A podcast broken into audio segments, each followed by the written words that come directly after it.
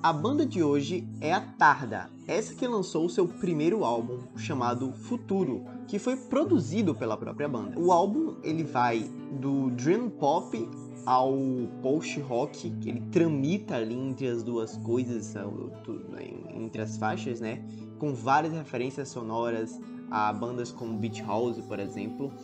E, cara, inclusive o clipe da música que está tocando aqui, que se chama Brief, ela mostra uma São Paulo em lockdown, totalmente vazia, de arrepiar. É um os caras saíram lá para filmar, ficou muito bom. Recomendo que vocês corram lá no YouTube da banda para ver o clipe, porque realmente ficou muito foda. Parabéns aí o trabalho da banda. Então fica aí Tarda da banda Futuro, álbum que já está, saiu dia 11 do 11, já está em todas as plataformas de streaming.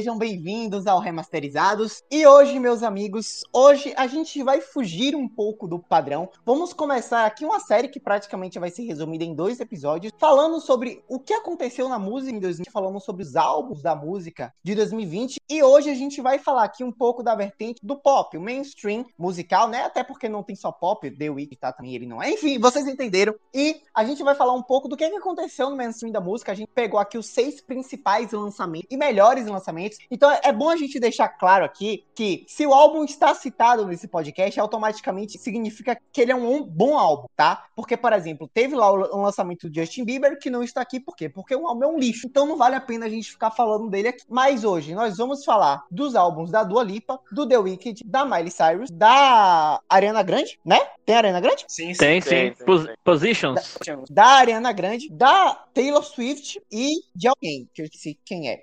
Lady Gaga. E da Lady Gaga. E o da Lady Gaga. Então, já apresentados aqui, Arthur. O Mundinho Pop BR tem um novo membro. Wakeman. Eu tinha caído, mas eu consegui voltar bem na hora da chamada aqui. Que legal. Sim, Ali Show. Eu acho que tem que mudar a academia do Grammy, mano. Tem que tratar nós lá, porque os caras não prestam, não, velho. A gente vai falar sobre isso, Ali Show. A gente vai falar sobre. Tiago. Este episódio aqui de pop é a nossa deixa, minha de Guilherme, para que a gente peça demissão aqui do Remasterizados para fazer um podcast só de pop. Ou um podcast só da Britney Spears. É isso aí, o Britney Beachcast. Já que o Thiago me deu essa, esse belo gancho, nosso querido Guilherme aí, presidente da Fundação do Alipa. Portal do Alipa Brasil, breve. Portal do Alipa Brasil. tá aí, do Alipa com Yes, vai sair quando? Eu tô em dúvida ainda, temos conversando, mas eu acho exclusivo. Se sair, a primeira lugar, a primeira notícia foi no remasterizado. Vai sair algo.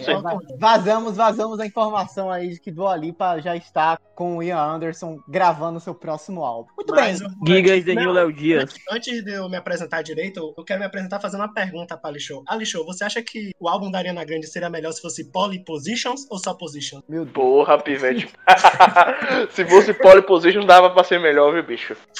Não que o álbum é ruim, não que o álbum é ruim. Por favor, não me, não me cancelem isso aí, Ariana. Mas beleza, vamos lá. Antes da gente começar aqui a falar dos álbuns, a gente vai falar em ordem cronológica. Qual, vocês escutam pop? Como é que é isso? Eu sei que Guilherme escuta, Guilherme inclusive já falou aqui, e eu quero saber de vocês exatamente o que é que vocês consumem dessa parte da que é que hoje manda no mercado mercado. Existe eu consumo um... muito aquela fase Hello do Metallic, sabe? Que é pop, mas. Não sei, eu tenho um. Às vezes eu acho que eu tenho um certo. Estou me aproximando mais do pop. É, desde o ano passado eu tô começando a me aproximar um pouco mais do pop, cara. Antes era aquele zoqueirão meio chato pra ouvir outras coisas. Mas esse ano e o ano passado foi um ano que deu. Houve uma, uma aproximação maior do pop, sei lá, velho. É, basicamente isso. Tô com a lixão nessa. É, minha aproximação com o pop é recente, foi mais ou menos do ano passado também. E, tipo, o meu preconceito com o pop, antes, não mais, não mais hoje, era por conta de não ter muito o estilo que eu gosto ou algumas vertentes dele. O que hoje eu reparei que não é tanto assim. Tem muita coisa assim ainda que não faz o meu estilo, mas também tem muita coisa no pop hoje que me agrada. E é, alguns artistas dessa lista estão entre o, o bolo do pop que eu gosto. Rapidinho, só dando a notícia aqui que estamos gravando o dia que o álbum da Miley Cyrus foi lançado. Saiu, exatamente. Pra Esperou vocês essa verem. Porra. É isso. Pra vocês Uhum. verem um comprometimento do remasterizados com o pop. O dia que foi lançado, a gente. Diferente, já tinha- diferentemente do senhor Paul McCartney. Senhor Paul McCartney não teve esse privilégio de esperarmos, porque já adiantando aqui pro nosso ouvinte, semana que vem acontecerá a maior premiação da música internacional, que é o Remasterizados Awards, onde iremos premiar os melhores álbuns de rock do ano. E nós não esperamos o Paul McCartney, porque ele não merece.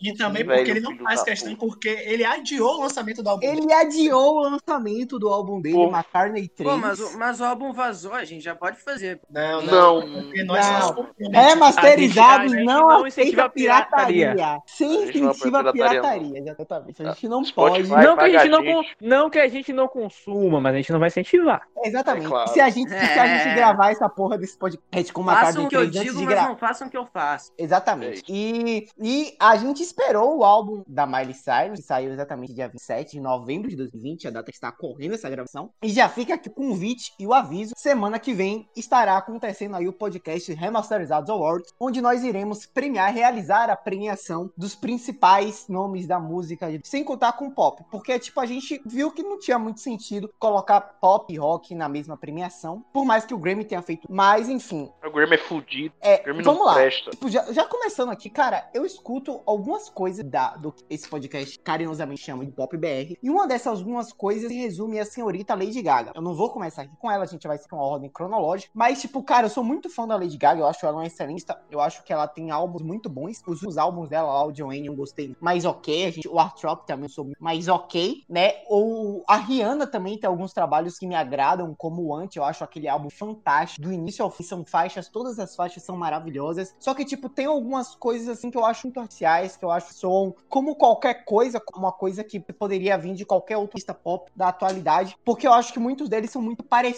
né? Muito iguais, assim, não tem uma personalidade, não tem um estilo próprio de fazer as suas músicas. Até porque muitos deles não fazem, não compõem as suas. Mas, enfim. Então a gente vai falar que. Eles gente... são artistas pra vender, tá ligado? Não, É, tipo, sim, é, não, tá, não são, tipo, não tem, eles são E- mais pra vender singles. São intérpretes. É, Exato. Eu acho, eu acho que isso é, isso é válido não, eu acho um pouco nível, mas ok. A gente tá falando aqui, não tá fazendo julgamento de valor, a gente tá falando aqui os fatos. Isso é um fato, beleza. Então vamos começar aqui, porque vamos seguir em ordem cronológica. E o primeiro álbum lançado é o After Hours, do The Weeknd, lançado este em 20 de março de 2020. E é, foi o primeiro álbum de estúdio do The Weeknd desde o Starboy, de 2006, que eu acho um trabalho bom, eu acho um trabalho legal, eu acho um álbum bacana. É um som bem americano, mas é bacana. Cara, e aí? O que, que- que vocês acharam desse álbum? E vamos lá, vamos começar aqui a nossa, nossa res... Não, antes a gente fala do álbum, depois a gente fala do Grammy, porque não tem como não falar do Grammy. Velho, esse pra mim é um, é um álbum extremamente bom. Porque é, o Davi falou que ele. É, que o The Weeknd tem um som muito americano. E eu acho que isso ainda pegou ainda é claro no After Hours. E infelizmente o álbum foi muito injustiçado no Grammy. Mas é,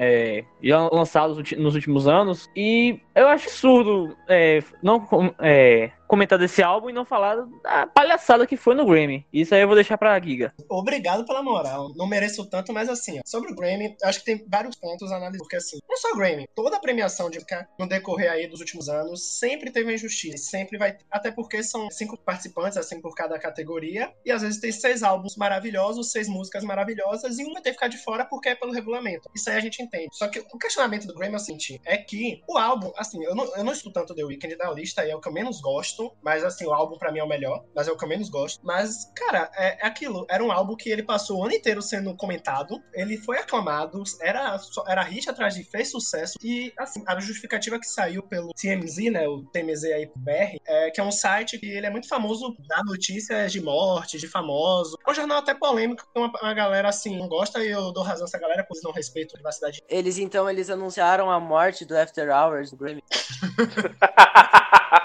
Boa. E, cara, eles, eles falaram, porque assim, pra quem não sabe, tem a NFL, que a Alixo até já falou diversas vezes aqui. Acho que Isso. pode até explicar melhor do que eu. A NFL, no- na final, no que é o Super Bowl, tem uns shows que é no intervalo. Show do intervalo. É o show do intervalo. O E aí, Olodum lá, né? Vamos, vamos pra Salvador ver o Olodum. O Lodum é melhor que muitos que tocaram lá, só pra deixar claro. Com certeza. O Paul McCartney já tocou no Super Bowl. Mas voltando. E aí, cara, o Super Bowl é dia 31, Alixo? Você sabe? Não, 31 é o, é o Grammy. Você sabe que, que data é o Super Bowl, Alixo? Eu acho que é uma semana depois. Por isso, Isso. que sa- ah, saiu na assessoria que é uma semana depois e por isso que ele não foi. E aí, cara, é, teve aí uma conversa que o Grammy tava negociando, né? Porque assim, todo mundo que foi indicado, porque a premiação, a premiação não, né? Mas os indicados do Grammy saiu das duas horas às três. Então aquela galera aí, a maioria vai se apresentar. Tipo assim, a Lady Gaga vai se apresentar, a Taylor Swift, o Harry Styles deve se apresentar. O Coldplay, que foi indicado de uma forma totalmente aleatória, tá lá, mas vai se apresentar também. E aí, assim, pra se apresentar, ninguém se apresenta de graça. Não vai negócio e tal. Só que aí tava tendo meio que uma discussão com o Abel, né? Que é o The Weeknd, porque falaram que era pra ele meio que deram um ultimato. Você tem que escolher entre o Super Bowl e o Grammy. E, cara, tipo assim. Lá vem o Abelão. Cara, tipo assim, entre Grammy e Super Bowl, o Grammy não é nada, sinceramente, como, em questão de show. Não, não é nada, total. A- a- inclusive, a audiência do Super Bowl é infinitamente maior do que a audiência Grammy. Isso Em é. questão de show, Não, é, habilidade. não, em questão de qualquer coisa. Qualquer é. coisa. O Super Bowl é visto no mundo todo. Todo. Cara, eu, eu que eu não, eu não, não, não acompanho futebol americano, eu paro pra ver a porra do Super Bowl por causa do show. Eu vi lá no passado o show da Shakira, não foi? Foi da Shakira. Foi. Shakira. Foi da Shakira. Shakira e Pronto, Jennifer eu, pronto, eu parei pra ver essa porra, tá ligado? E eu não acompanho Fala uma curiosidade, gosto da nada a ver Shakira. Vai lá, tipo. Quando eu era até os meus 12 anos de idade, achava Super Bowl era um festival de boliche. Não sei porquê. Não sei porquê. Mas enfim, pode falar. Eu acho que pelo bowl, bowl, bowl é Bowl, meio que bowl, boliche também. Pá, eu acho- Enfim, pode continuar aí. Bowl de enfim.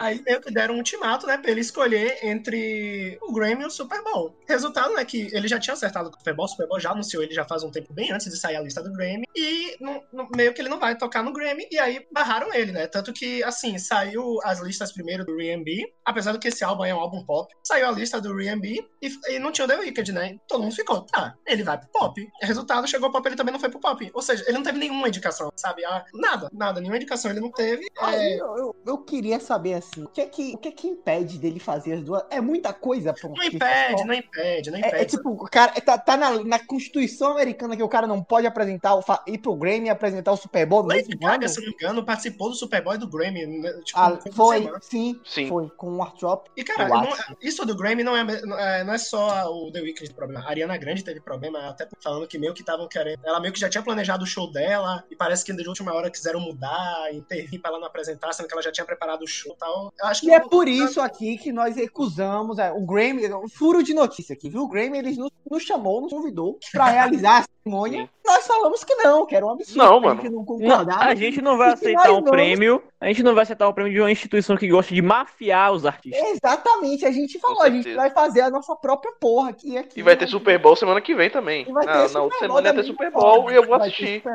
É isso, Inclusive, mano. parabéns aqui ao The Weeknd, parabéns, você ganhou o melhor álbum do ano de pop do Remasterizados. Não, com certeza. Tá? Isso Assim, eu acho. Sem dúvida. ganhou, ganhou. Eles Não. Ó, o de pop, o de pop de R&B, mano, é seu. Você não precisa mais Ma- fazer ma- nada. e mais um furo aqui, o Remasterizados também vai apresentar o show de intervalo do Super Bowl. Já imaginem Davi falando Hello, be welcome to Remasterizados!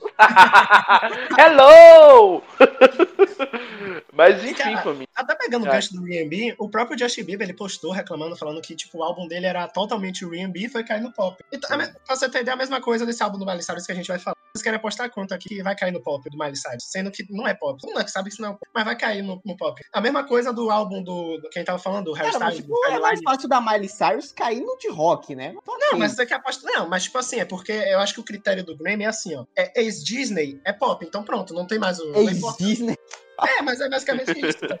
É, mas é assim. Sério. Tá, mas vamos, vamos Mas falar do álbum. Montana. Vamos falar, É, vamos é. falar do álbum. Vamos falar do álbum. Polêmicas por É. polêmicas, vamos falar do álbum. E, cara, esse álbum, ele é muito bom. Ele tem aquela vibe de, de música. Tipo, é pra. A gente vai. Eu vou falar mais sobre, principalmente o próximo. Mas, tipo, pra, a modinha de 2020 foi fazer música que nem 1980, né? Então. Então, assim. E eu amei álbum, essa modinha. Vamos, vamos Vamos lá. combinar com uma modinha Eu, boa. eu, tô, eu, eu boa. concordo, concordo com o Arthur. Eu concordo com o Arthur. A modinha foi maravilhosa. Eu Então, acho que ainda vai assim, durar mais um tempinho, porque é uma fórmula pronta. nós temos, nós temos então esse álbum que ele é total, ele, ele tem uma pegada oitista, né? Ele tem ali uns gra- graves mais equilibrados e tal, beleza. Tem uma pegada, tem um pouco de também. sintetizadores ali. Sim, e, mas assim, o, o lado A do disco, ele é muito R&B e rap, pô. E, e não é por isso que ele deixa de ser o Insta. Porque é como se é, o, o lado A do disco, lá, principalmente Escape from LA, Snow Shield, é um álbum, é, são músicas do tipo, e se uma pessoa fizesse rap nos anos 80,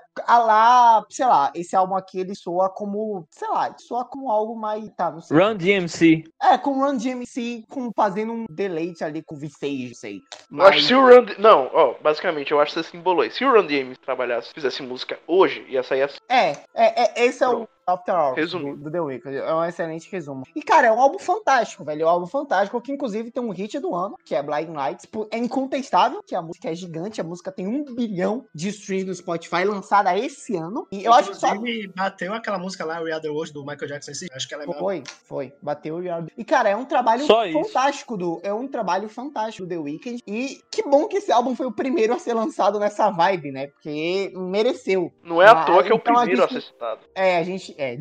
E aí a gente, tipo, quando esse álbum saiu, não tinha enjoo, não tinha desgaste desse estilo musical sendo utilizado toda hora. Mas é um álbum fantástico, cara. É um álbum muito bom, Posso falar minha opinião sobre o álbum rapidinho? claro. Não, você deve, Não, amigo. tipo, é o cara pergunta, tá? É educação aqui. Você vê, né? O cara é clássico. O podcast é de comentar a música, o cara pergunta se ele pode comentar a música.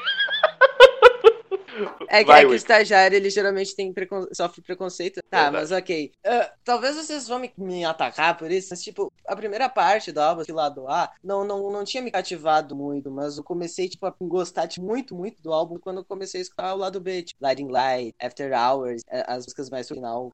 Ali sim começou a me cativar mesmo. E, bem, não foi o meu favorito desses que a gente vai citar, mas eu acho bem lá em cima. Top 3. Não, porque justamente o lado B do álbum, ele é mais. Ele, ele é um. Ele é um. Foge um pouco do que a gente espera do The Weeknd e vai mais pra uma área oitentista. Vai mais pra uma área cisador, baixo. Enquanto o lado A é mais gostei. rap, então. É, exatamente. E, cara, Gente. é, só, um, só um comentário, né? Que a gente, a gente vai falar de participações de álbuns, né? Cara, tem Kenny no, no The Weeknd, sabe? Meio que, ele até participou agora do American Awards, é, da apresentação do The Weeknd. Porra, Kenny Deus, sabe? É, ele Sax. toca sax, tá tentando lembrar o instrumento. Porra, sabe? É, daquelas participações que você fala, caramba, é a mesma coisa que... Quase do mesmo nível daquela participação lá, Rihanna, Paul McCartney e Kanye West, sabe? Porra, Paul McCartney. O cara é uma lenda do jazz. Gente, eu, eu juro pra vocês, cara. Algo assim, 10 álbuns lançados assim, 10, eu juro pra vocês. que Eu não ouvi nada trabalhado. Pode, pode pegar mal pra alguém aí, nem aí, foda-se. Mano, tomar no velho. Isto é Ali Show. Foi, foi, uma, foi a coisa mais trabalhada que eu já escutei em. Eu, eu, eu tentei isso hoje. O lado A é, é consistente.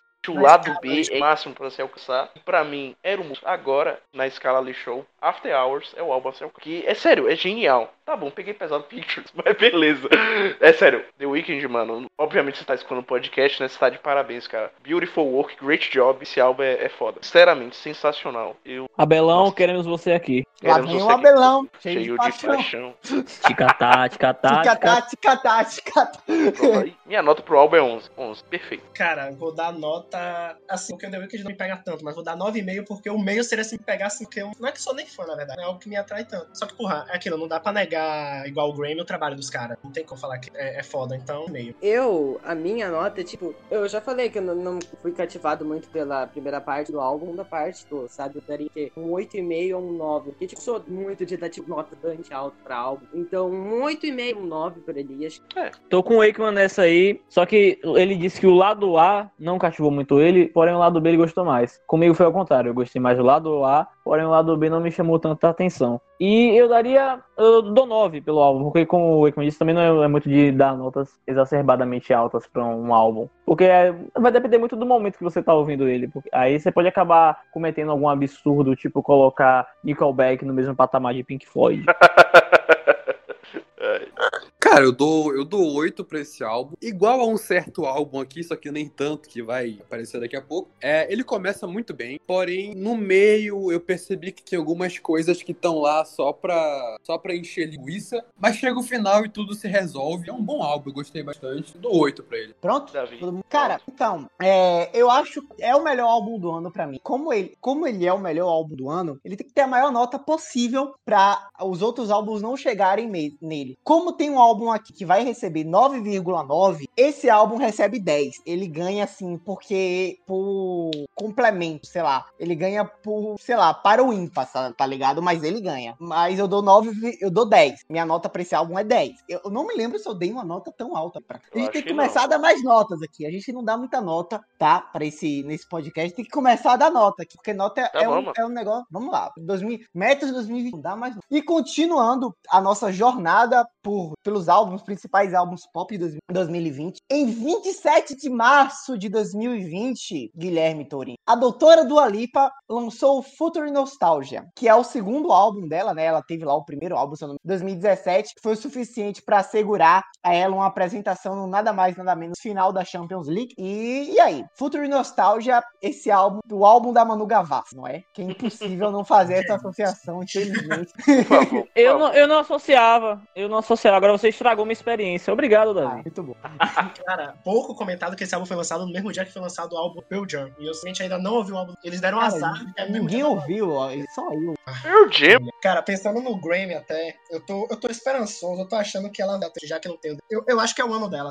Ela assina o primeiro contrato lá com a Warner, eu acho que é agora. Então, assim, 2015 e 2017 saiu o álbum, já tem apresentando coisa grande, já tinha hit e tudo, né? Hit até que até Galvão Bueno comentou. Então, ah, não, mas, cara, eu fico surpreso o quanto ela evoluiu. Dois tá aí toda hora elogiando ela. Elton John, que o álbum do ano é do The Weeknd, falou que a gravação do ano é dele. E, cara, é, eu gostei demais desse álbum, sério. É, tipo, alavancado ali pra aqui no Brasil. E, cara, é uma curiosidade do Futuri é que ele foi. Ele vazou também, né? Igual o álbum aí do Paul McCartney, que a gente não deu crédito, a gente não ouviu. O álbum da Dua Lipa vazou no, no início de fevereiro ainda, eu acho que vazou. E ela fez uma live desesperada, chorando. E foda, né? Vazou o álbum, então meio que quando o lan- talvez não ia ter tanto a- a- o stream, né? Não ia ter tanta view como deveria ter. E acabou que foi um sucesso e ela tá aí, foi a mais indicada ao Grammy, seis indicações. E é o ano dela. Então, é aquilo, tô na fé. Muito brava. A doutora do Alipa, que é, é a deusa desse podcast. Todo mundo aqui é cadelinho dela. E com razão, Eu né? não sou, eu não sou. É, Ah, tem que ser- sempre tem que ter um do contra. A gente sabe sempre É. que Davi é o do contra. E, e há boatos que a doutora Dua Lipa está fazendo amizade com o ex-baixista da banda Rush, Gary Lee também. Procede isso, Guilherme? É, procede, procede. Depois de Yes, vem aí Dua Lipa e Rush. A união sinistra que estão É isso aí. Mas agora, comentando sobre. Quero fundado a Lipa de todas as formas. Não, não, outra coisa, outra coisa. Falar, em, falar embaixo, falar embaixo, as linhas de baixo desse álbum, pelo amor de Deus, eu falo isso E é isso. toda cara, hora, é mas isso. agora é a, é a minha deixa, velho. A moda oitentista de- em 2020 chegou com o pé na porta, cara. Não tem como não gostar disso, porque o, deu um, um up a mais no álbum. E eu estava Cara, comentando você no não- Twitter. Você, você não acha que soa mais como alguém tentando emular o som dos anos 80, como alguém realmente fazendo o som dos anos 80? Claro que é alguém tentando emular, mas não significa que é ruim.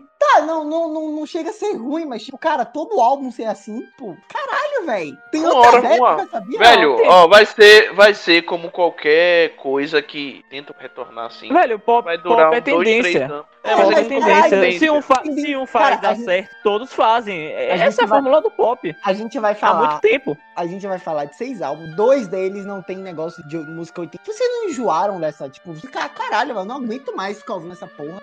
Não, tanto é que a gente escuta essas músicas dos anos 80. Não, mas Até a questão hoje. não é ouvir as músicas dos anos 80, a questão é, ou- ou- é ouvir Tentar voltar Alguém- algo que já teve alguém o seu tentando vender essa, essa, é- essa É isso. porra dessa nostalgia de novo. Caralho, velho. Mano, é a vida. Daqui a 30, 40 anos vai ser a mesma. essa- Mano, a vida é um. Tipo assim, é uma espiral. É, Não vai acontecer as coisas iguais, mas sempre vai ser as mesmas tendências. Essas Ok, coisas É, da a- mesma é a lei de Lavoisier, irmão. Nada se tudo se copia. O maluco meteu aula de filosofia aqui, velho.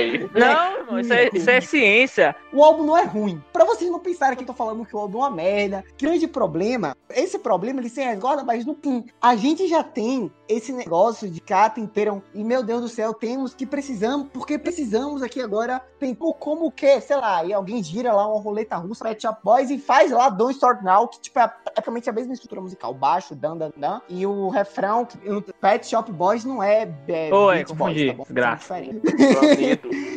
Então fica, fica nessa. Então o que que acontece? Cara, é muito maçante e fica todos os artistas fazendo músicas de formas totalmente iguais, com uma estética totalmente igual. Você não tem variação no mercado, você não tem algo, você não tem algo diferente. Aí beleza, aí vamos supor que daqui a 10 anos, daqui a 10 anos a pessoa chega, caralho, eu quero ouvir uma música do tipo oitentista. Você acha que alguém vai parar? Vou ouvir Dua Lipa? Não, a pessoa vai logo procurar uma música dos anos 80, né? Cara, depende, Porra. velho. Aí Realmente. são, não, não depende, Depende, não você acha que depende. alguém hoje Você vai querer parar pra. Tirando a gente, óbvio. Pera, você vai- Você vai pro Louvre. Você, pera, você vai pro Louvre. Você quer ver a Mona Lisa original ou a Mona Lisa falsificada? Analisa Se eu quiser ver da Lipa, porra, é, é isso, tá ligado? Eu quero ver da Lipa, eu não quero ver The Police. Já pensou? Tipo, anos Que 80. The Police, velho. Não, tô dando exemplo. Oh, você não. anos 80. Eu não quero ver É, coisa dos 80, eu quero ver Eu Lipa. só tô vendo desrespeito Não, aqui com eu os artistas falando- que eu admiro. Não, não, não tô falando de- eu não tô falando agora, eu tô falando daqui a 10 anos. Porque o meu principal ponto é, desses seis álbuns que a gente, que a gente vai falar aqui, quatro vão envelhecer mal. Quatro vão Mas isso aí envelhecer é mal. Então, Pink Floyd, isso- então vai falar que Pink Floyd então envelheceu mal, já que ninguém tá. Peraí, peraí. A gente. Pronto, Dark Side of the Moon foi lançado há. Vai fazer 50 anos ano, em 2023. Então tem 47. O álbum envelheceu mal pra você? Cinqu- 47 anos. A gente já tem um parâmetro. Se Envelheceu mal envelhecer, não, se envelhecer mal foi aquele conceito de você não ficar, ah, vou buscar escutar Pink Floyd, envelheceu, porque eu não busco escutar Pink Floyd. E só aquilo que a gente tá falando, a galera que curte. Tá, que mas a a questão, a, a questão de envelhecer mal, Guilherme, não é só escutar ou não escutar. A gente não tá falando só desse fator, porque esse fator é um fator muito dinâmico. Você pode escutar ou você pode não escutar. Quem decide isso é a sua vontade, que é um, um fator totalmente aleatório que não pode ser previsto. Isso de fato, se, se dependesse só disso, você estaria certo. Só que quando eu falo que uma obra ela pode envelhecer mal, o que, é que eu tô querendo dizer? Eu tô falando que uma obra ela pode perder influência, ela pode perder a sua relevância, ela pode perder até mesmo o seu sentido. Coisa que eu não acho que seja o, o- o caso aqui. Mas eu acho que são álbuns que as pessoas vão, no futuro, as pessoas não vão querer saber desses álbuns porque eles não remetem ao agora, eles remetem ao passado. E no futuro, as pessoas, quando elas forem querer ouvir alguma coisa em 2020, elas vão procurar algo que remeta a 2020, não remeta a 1980. Isso, a John Jett com a, com a Ah, Miley isso não é Cyrus, a você acha que é com... Não, Não, não, algo aquele- bem. a questão não é influência, a questão é resgatar aquela Ah, imagem mas aí pra não. vender agora. Mas não tem nada a ver com Aí não tem questão de influência. Pô, João Jett também Não, é não, né? é diferente do como o álbum envelhece, tá? Tipo, é diferente. A questão, o que eu tô falando é, são obras que vão envelhecer mal e que daqui a 10 anos ninguém vai fazer questão de ouvir. Ah, Ninguém, por é, é só daqui a 10 anos pra gente comprovar, então. Pronto, mas eu tô fazendo essa prévia aqui. Daqui a 10 anos, tá, tá gravado, tá no Spotify. Esse podcast não vai. Em 2030, Vai. vocês podem me cobrar. Podem bater na minha casa e falar, ó, Davi, você disse isso aqui, a gente tá te cobrando pra você disso. Eu tô prevendo quatro álbuns. Tá ali pra Brasil, E, é nosso momento da e, cabeça. e- e esse álbum, o Futuro Nostalgia, é um deles. Envelhece mal. Agora, falando sobre o álbum, o álbum é bom. O álbum, no que ele se propõe a fazer, ele consegue executar com maestria. Ele é excelente. Ele realmente ele consegue soar como um álbum. Tem, só que é só isso. Ele consegue soar como um álbum. Não tem nada muito foda. Mas, tipo, Mas é vai um álbum um legal. objetivo. É um Será álbum, porra, objetivo você bota- é ser, porra, o supra-sumo do Ah, mas, tipo, o objetivo final do artista, a gente nunca vai saber qual é, porque a gente não tem como perguntar pra Dua Lipa. Vender Né? e ganhar dinheiro. Vender e ganhar dinheiro.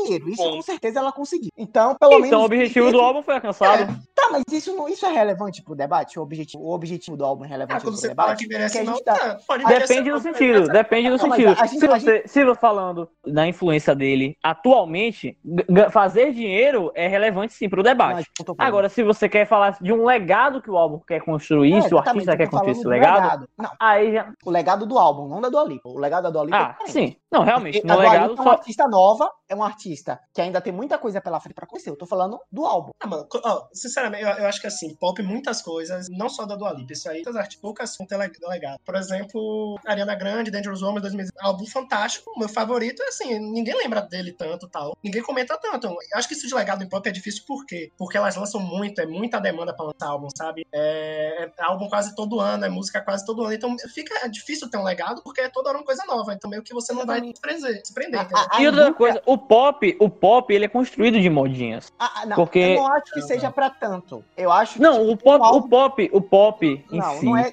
Não modinha. digo, não digo pop atual, eu digo o pop em si, ele é construído de modinhas. O que era pop nos anos 70 não é pop hoje. Mas o apesar de é- existir, gente- Ah, não, tudo bem. apesar de existir quem goste daquela moda, não é algo tão relevante quanto era, tipo, por exemplo, a disco music. É o Earth, Wind and Fire, os Bee não tem mais a influência ou a relevância musical no mundo que eles eh, não tem mais hoje, o que eles tinham em 78. O pop ele é constituído de fases, de modinhas. É assim que acontece. O Tears, o Tears for Fears em 85 era uma banda extremamente influente. Hoje ninguém lembra do Tears for Fears. Mas isso aí é, mas isso é música em geral, né? Nem só o pop, sabe? É Todos os gêneros é Exato, exato. Todo, todo, todo o gênero musical ele tem sua fase de nascimento, tem sua fase, tem o auge e tem a fase que ele vai ficando meio esquecido ou então se foca num nicho. Se você pegar o sentido da palavra pop, que vem de popular, tá ligado? Aí é aquilo. É popular no momento. É, é como o Arthur disse, só reiterando também. No momento, agora, é um tal. Daqui a 10 anos só Deus sabe. Mas, tipo, mesmo. Eu acho que os dois álbuns citados até agora, mesmo, principalmente o The Week, mesmo tendo grandes raízes oitentistas, eu acho que eles ainda possuem certa originalidade. Eu digo isso até mais pro do The Weeknd porque no da Não, Dua eu acho, eu Não, falei rapidinho. dois álbuns. Tá, vá. Não querendo, não querendo desmerecer o trabalho da Dua Lipa, jamais, doutora Dua Lipa, dona do podcast. Mas sim, a influência autentista, a influência maior, só que acho que ainda existe a originalidade. Não é nada porque que é 100%, porque é impossível tentar emular também 100%, que não ia vender, ia ser um flop total. Mas eu acho que ainda existe a originalidade, e essa originalidade que talvez possa deixar a, esse álbum ter alguma relevância, sabe? Então, realmente, você querer bater o martelo pra alguma coisa é complicado. Outro detalhe extremamente importante também de ser citado é que Dua Lipa é um artista muito jovem. E o artista jovem, quando ele, ele,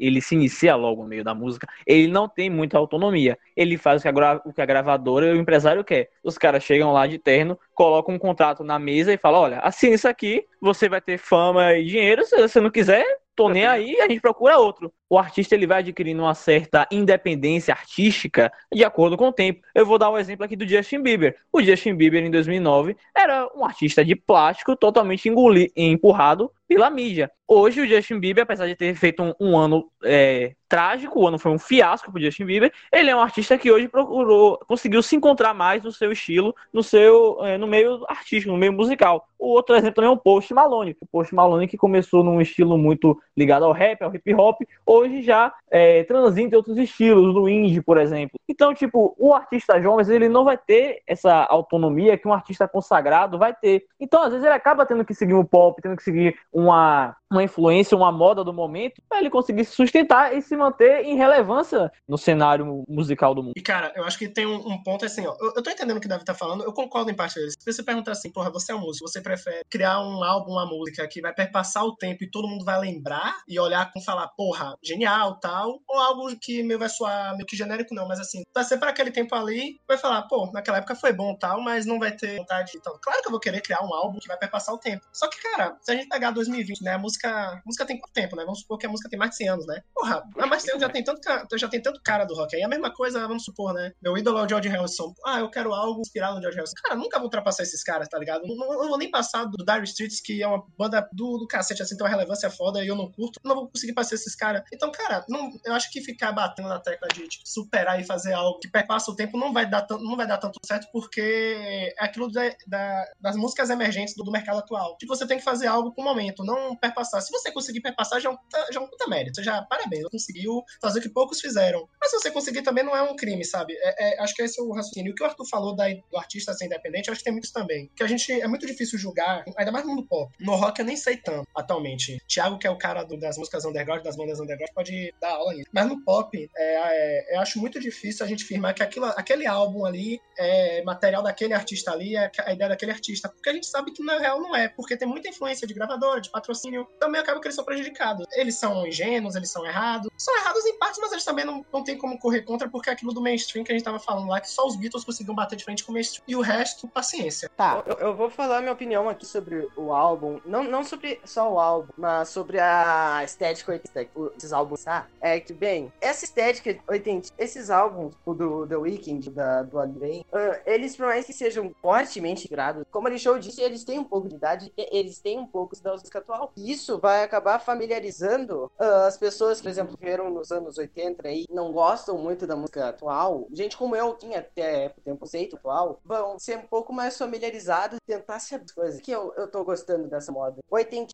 É, tipo, tá. a- Assim, esse lance de, ah, não, porque ela fez, que ela é jovem e tal. Ah, tipo, o próximo álbum que a gente vai falar é o Magic Gaga, que tá 15 anos. Véia. Que é véia, puta véia, né? É. Sabe o que tá fazendo. E, mas assim, pareceu que a gente tá metendo pau no álbum. O álbum é bom, tá, gente? Calma. Ah, não, estou sim. debatendo muito mais, assim. E eu É, falo que é quando, a, quando a. Dua Lipa, quando a Dua Lipa ela tiver 5, 6 álbuns, cara, se ela manter o pique que ela tá tendo agora, cara, esse álbum vai ser aquele álbum que tipo, se tocar uma música no show vai ser muito. Porque não é um álbum dela, é um álbum dela tentando ser uma coisa que ela não é. E aí é isso, é isso, é o futuro de nostalgia. É um álbum bom, é um álbum maravilhoso. Don't Start Now é uma música extremamente dançante, se você ficar parado. Break My Heart também é uma música maravilhosa. Lave Age, como a Alisson falou. Mas e aí? Tá, tipo, não é um álbum dançante. Parece ali que você. Parece, cara, que você tá parecendo. Você tá ouvindo um grande cover de alguma banda, sabe? Você tá parecendo alguém ali tocando um cover de, de algum lugar. E é isso. É e pra mim, envelhece mal. É, é o meu palpite aqui. Eu já dei, o meu palpite é construído nas suposições que vocês ouviram há 10 minutos atrás, partindo da- de, de certos pressupostos baseados no mercado e no tempo, e acabou, é meu palpite. Mas o álbum é bom. Minha nota pra ele, 7,5. Nada muito espetacular, 7,5. A segunda menor nota desse podcast que eu vou dar. Nada, na verdade, terceira. É, Quem quer fazer as bom álbum. É, vai? Vai, Alexandre, vai, vai. Não, não, não. É, novamente é um bom álbum. Não me pegou, muito assim, eu não me chamou atenção, mas não deixo o fato bom álbum. Dua Lipa aí tem tudo pra crescer, mas sei lá, é um bom álbum, cara. Acho que vou dar essa chance pra ela. O próximo dá pra melhorar, dá, mas curtir, eu acho que é algo que Arthur chegou a enfatizar. Eu acho que foi utilizado até bom instrumentos, mas instrumentos não ficou aquilo muito mais meio que eletrônico. Baixo também ficou marcante. Acho que realmente eu acho que a, a união sinistra ele realmente tá conversando.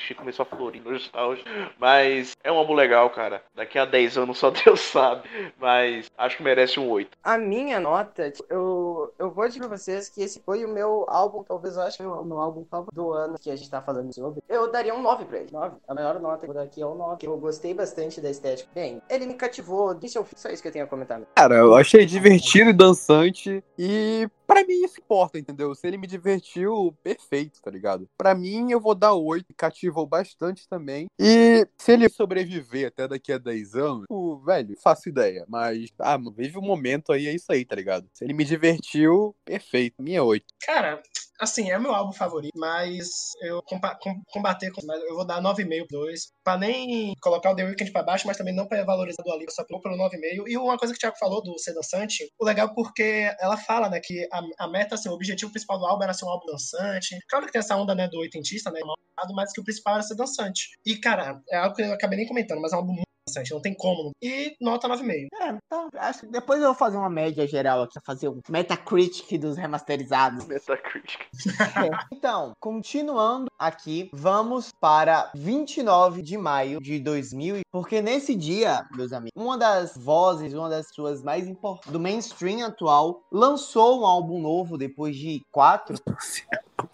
É a Lady Gaga. A Lady Gaga voltou ativa com o Chromatica depois do Joanne, é o Joanne? Gaga? É, Joey. Não, é- não, mas se bem que teve o álbum do filme, né? Do... É, mas o álbum do filme a gente não conta lá, porque, tipo, não, eu não considero. Eu não considero, não sei. Ah, então não- sem contar o do filme, então acho que é o Joanne mesmo, que é o que ela tem um chapéuzinho rosa. Depois do Joanne, lá em 2016, ela voltou com o Chromatica, quatro anos aí. E, cara, se o, o álbum da Dua Lipa soa como Pet Shop Boys, o da Lady Gaga parece uma pessoa tentando imitar o New Kids on the Block, tá ligado? Tipo, essa galera assim, que é mais eletro, el, synth eletro, não sei se existe. Se existe, não existe. pop, estou mano.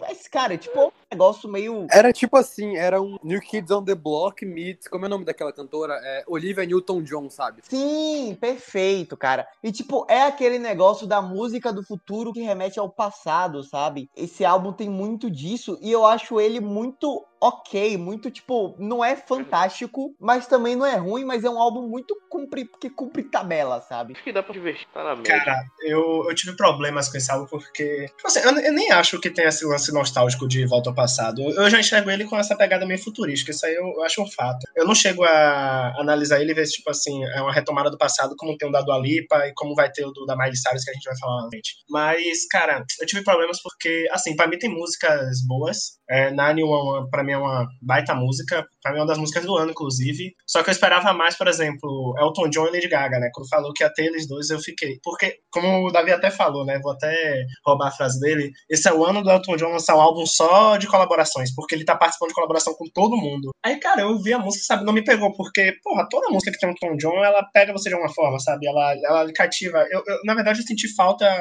é, de, desse álbum cativar. E, mas depois teve aquela premiação do MTV, que eu não sei se é o VMA agora, eu não lembro o nome da premiação. Que... MTV é VMA. Ah, então é o VMA mesmo. Cara, a apresentação da Lady Gaga no VMA foi fantástica, tá ligado? Ela praticamente. Ah, a Lady Gaga sempre é, tipo, comparado assim com essa pop, ela é totalmente acima da média. Não, ela entrega muito. A- ao vivo, ela entrega de. Cara, eu quero ir a um show da Lady Gaga né, em algum momento da minha vida. Eu, tipo, eu, eu faço questão de ir, porque eu- é muito bem produzido. E além do mais, ela é uma excelente cantora ao vivo. A gente falou isso no, episódio dos front, episódio 3, se não me engano. Cara, ela é uma puta frontman, tá ligado? Ela consegue ali, como poucas da sua, da sua área, ter um controle muito grande entre o que tá acontecendo no palco e na plateia e conseguir unir as duas coisas. Ela consegue fazer isso bem. E ela tem uma imagem muito forte de. Ela sabe controlar o público, ela sabe chamar público. É aquilo mesmo do frontman que a gente tava falando, né? No caso era frontwoman. Mas, cara, e pra mim, assim, é, a- tirando a parte do Elton John, a colaboração com a Ariana Grande, eu, eu acho até que. Agora eu não lembro se tá concorrendo a. Tá. a colabora- tá concorrendo? Tá. Ah, então eu, eu acho bem capaz de ganhar. Eu até me surpreendi porque eu vi pouca gente comentando agora na reta final. Pra mim, Rain On Me foi uma grande colaboração do ano. Só que eu acho que o álbum acaba ficando muito nisso, sabe? No, no final não tem muita coisa pra comentar. Na apresentação do VMA, até as músicas do Chromatica tinham uma, tinha uma diferença do ao vivo pro estúdio. Pra mim, umas diferenças boas mesmo. Não vou lembrar a música agora, mas no VMA ela tocou uma música no piano, que na versão, fui olhar a versão estúdio, é totalmente diferente. No piano é algo muito mais cru, só que não é um cru ruim, sabe? É um cru bom mesmo, que é ela, vocal, piano, sabe? E como o álbum aquela pegada mais futurística, tem muito daquele eletro que o Davi tava falando. E aí eu não curti tanto, não. Não é um álbum ruim, mas, sei lá, eu me decepcionei, porque eu esperava mais. Porque é a Lady Gaga, sabe? Então meio que a gente não pode esperar menos dela. Cara, desse álbum aqui, eu destaco duas coisas que acabam virando uma coisa só. A transição praticamente perfeita entre Chromatica 2 e 911 é sensacional, é maravilhoso. É, é- cara, é uma transição assim, nível. Eu não vou falar Dark Side of the Moon, porque tá o Dark Side of the Moon no nosso podcast não é muito bem conceituado. Mas assim, Não, é é só eu que não gosto. gosto. Sei lá, velho. Uma trans... Cara, é uma transição muito foda. Inclusive, as faixas cromáticas totalmente instrumental, como a lá Matt Bellamy, né? A porra de uma orquestra lá. Negócio totalmente é, gigante, né? Tipo, coisa fora até do contexto do álbum em algum momento. É o Chromatica 3 fecha ali, abre a música com o Elton John, que eu acho fraquíssima. Eu acho muito ruim a música Sign From Above. Eu acho que é o Elton John tentando ser jovem. Sabe aquela página do Twitter, velhos tentando jovem? Elton John e Lady Gaga. É isso aí. Mas, cara, 911 é uma música muito foda. Eu acho que é uma das melhores músicas de pop desse ano, porque ela é realmente boa. Rain On Me eu acho, eu acho legal, eu acho bacana. Eu não gosto muito da Ariana Grande, mas é legal. É, é dançante ali, papapá, pronto, acabou. Mas de resto, acho que é um, é um álbum sem muita estrela, sabe, cara? Eu acho que a Lady Gaga, ela vem lançando álbuns assim, cara. Eu acho que o art, art pop, acho um álbum sofrível. O Joanne é muito chato. O Tic to Tic, eu acho o melhor álbum da carreira dela. O Tic to Tic com o Tony Bennett é maravilhoso. Eu amo o álbum do início ao fim. E muita gente nem. Na verdade, a fanbase da Lady Gaga ignora esse álbum totalmente, porque é um álbum totalmente contra Fora o que do ela que é o. Fora do que é a Lady Gaga, né? É, fazendo jazz com o Tony Bennett, cara. Essa galera fã Não, da Lady esse Gaga álbum é muito bom. É Esse muito álbum bom. é, fã- cara, é um dos melhores álbuns da década. E brinca. Cara, mas assim, né? Pra ser bem justo aqui, todos os álbuns dela não, não tem nenhum que a gente fala assim, não, isso aqui é horrível. Não, a, a- cara, é de ah, eu acho que o art pop é. O art pop é muito ruim. Ah, nossa, o art pop, cara, ele é muito conceituado no grupo, sabe? Do. Esqueci o nome do Little Monster, Ah. o fandom. É, Cara, é bom. conceituado. Little Monster, velho. É, Little Não Monster. é. É, o nome Não do tinha um nome melhor? Não tinha um nome Não, melhor? é porque são monstros, é porque, tipo, a fanbase da Lady Gaga, comparada, é tipo. É tipo a, a- galera que ouve Joy Division do pop, tá ligado? São Uhum. excluídos, assim, sabe? Ah, Não é. deveriam, cara. Não deveriam. Ah, eu também não acho que sejam excluídos, não. E, cara, só uma coisa que você falou do Elton John.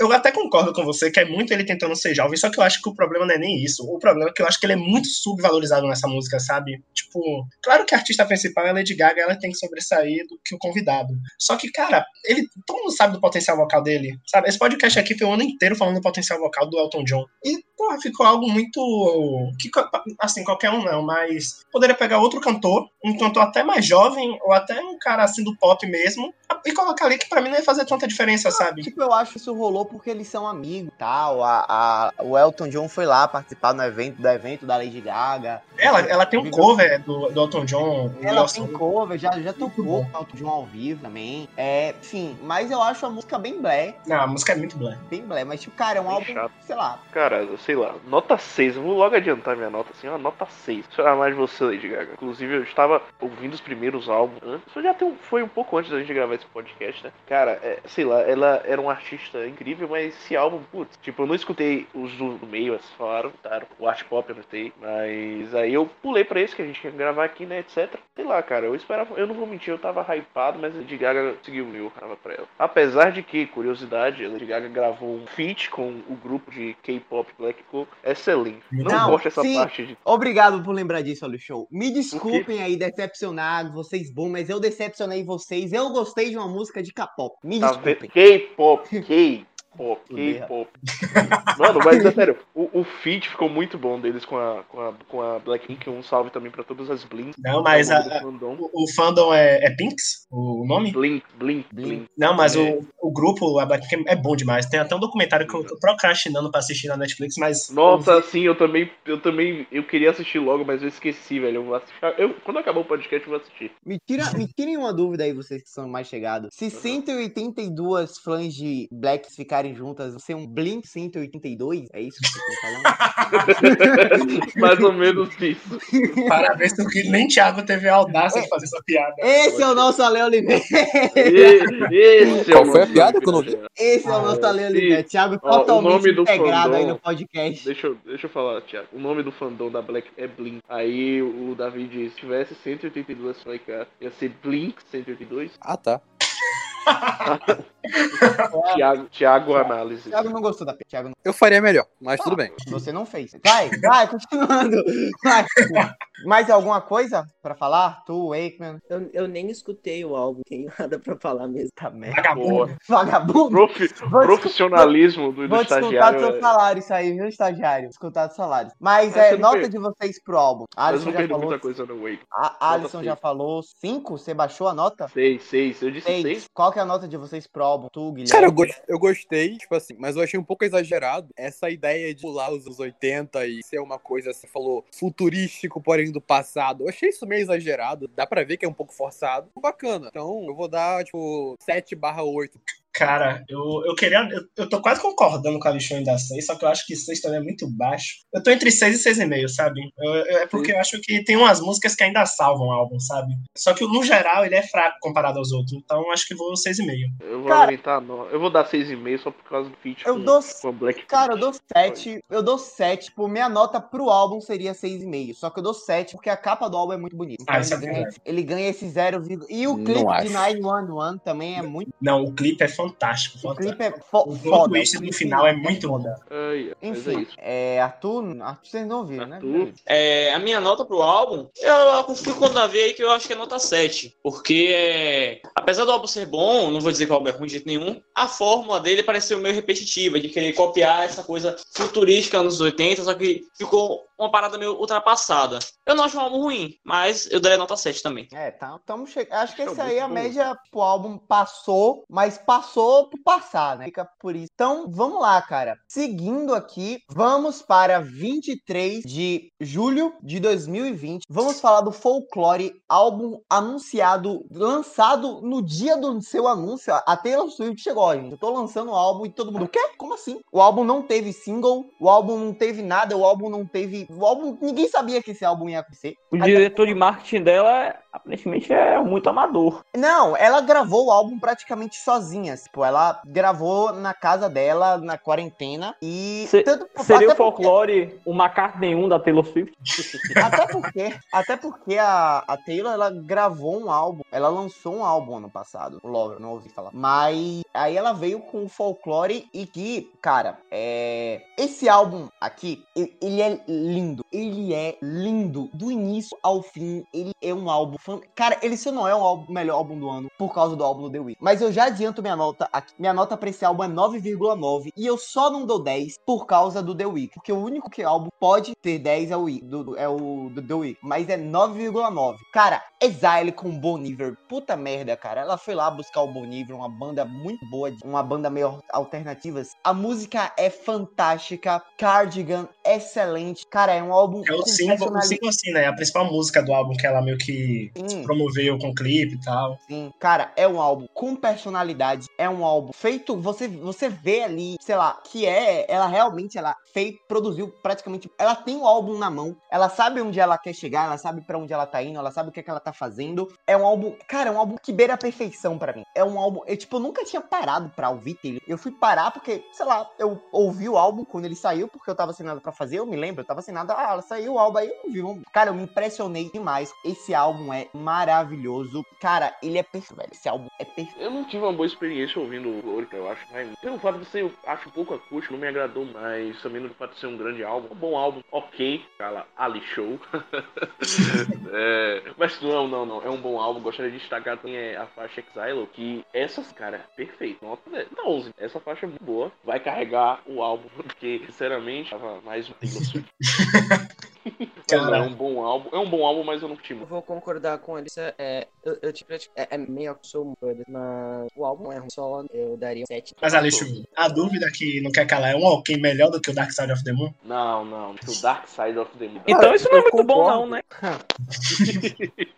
Cara, Mas eu não, não. concordo com essas afirmações. Tipo assim, é, quando falaram pra eu ouvir Taylor Swift, eu tava esperando, assim, aquele álbum de pop genérico. É o que ela faz, querendo ou não. Como vocês falaram aí, falando de ex-namorados. Mas, e- mas mesmo assim, Thiago, muitas vezes ela era incluída na categoria de country. É porque Pois é, a ela tem- ela dela é tem- country. Ela tem essa veia. Mas assim, eu tô falando dos hits dela, Sim, sabe? sim, Aquele sim. pop assim. Ela começou fazendo cal, tipo. Sim, sim. Tanto que ela tem até um lance com o John Mayer lá. Falaram que o Mayer pegou ela quando ela era menor de É, idade. eles namoraram. É, não, tem, ela tem uma música linda dedicada pra ele, é uma história assim. Cara, Não, você vai ouvir os primeiros Swift- álbuns, você vai ouvir os primeiros álbuns da Taylor Swift, soa, sem zoeira, soa como, como é o nome daquela menina, meu Deus do céu?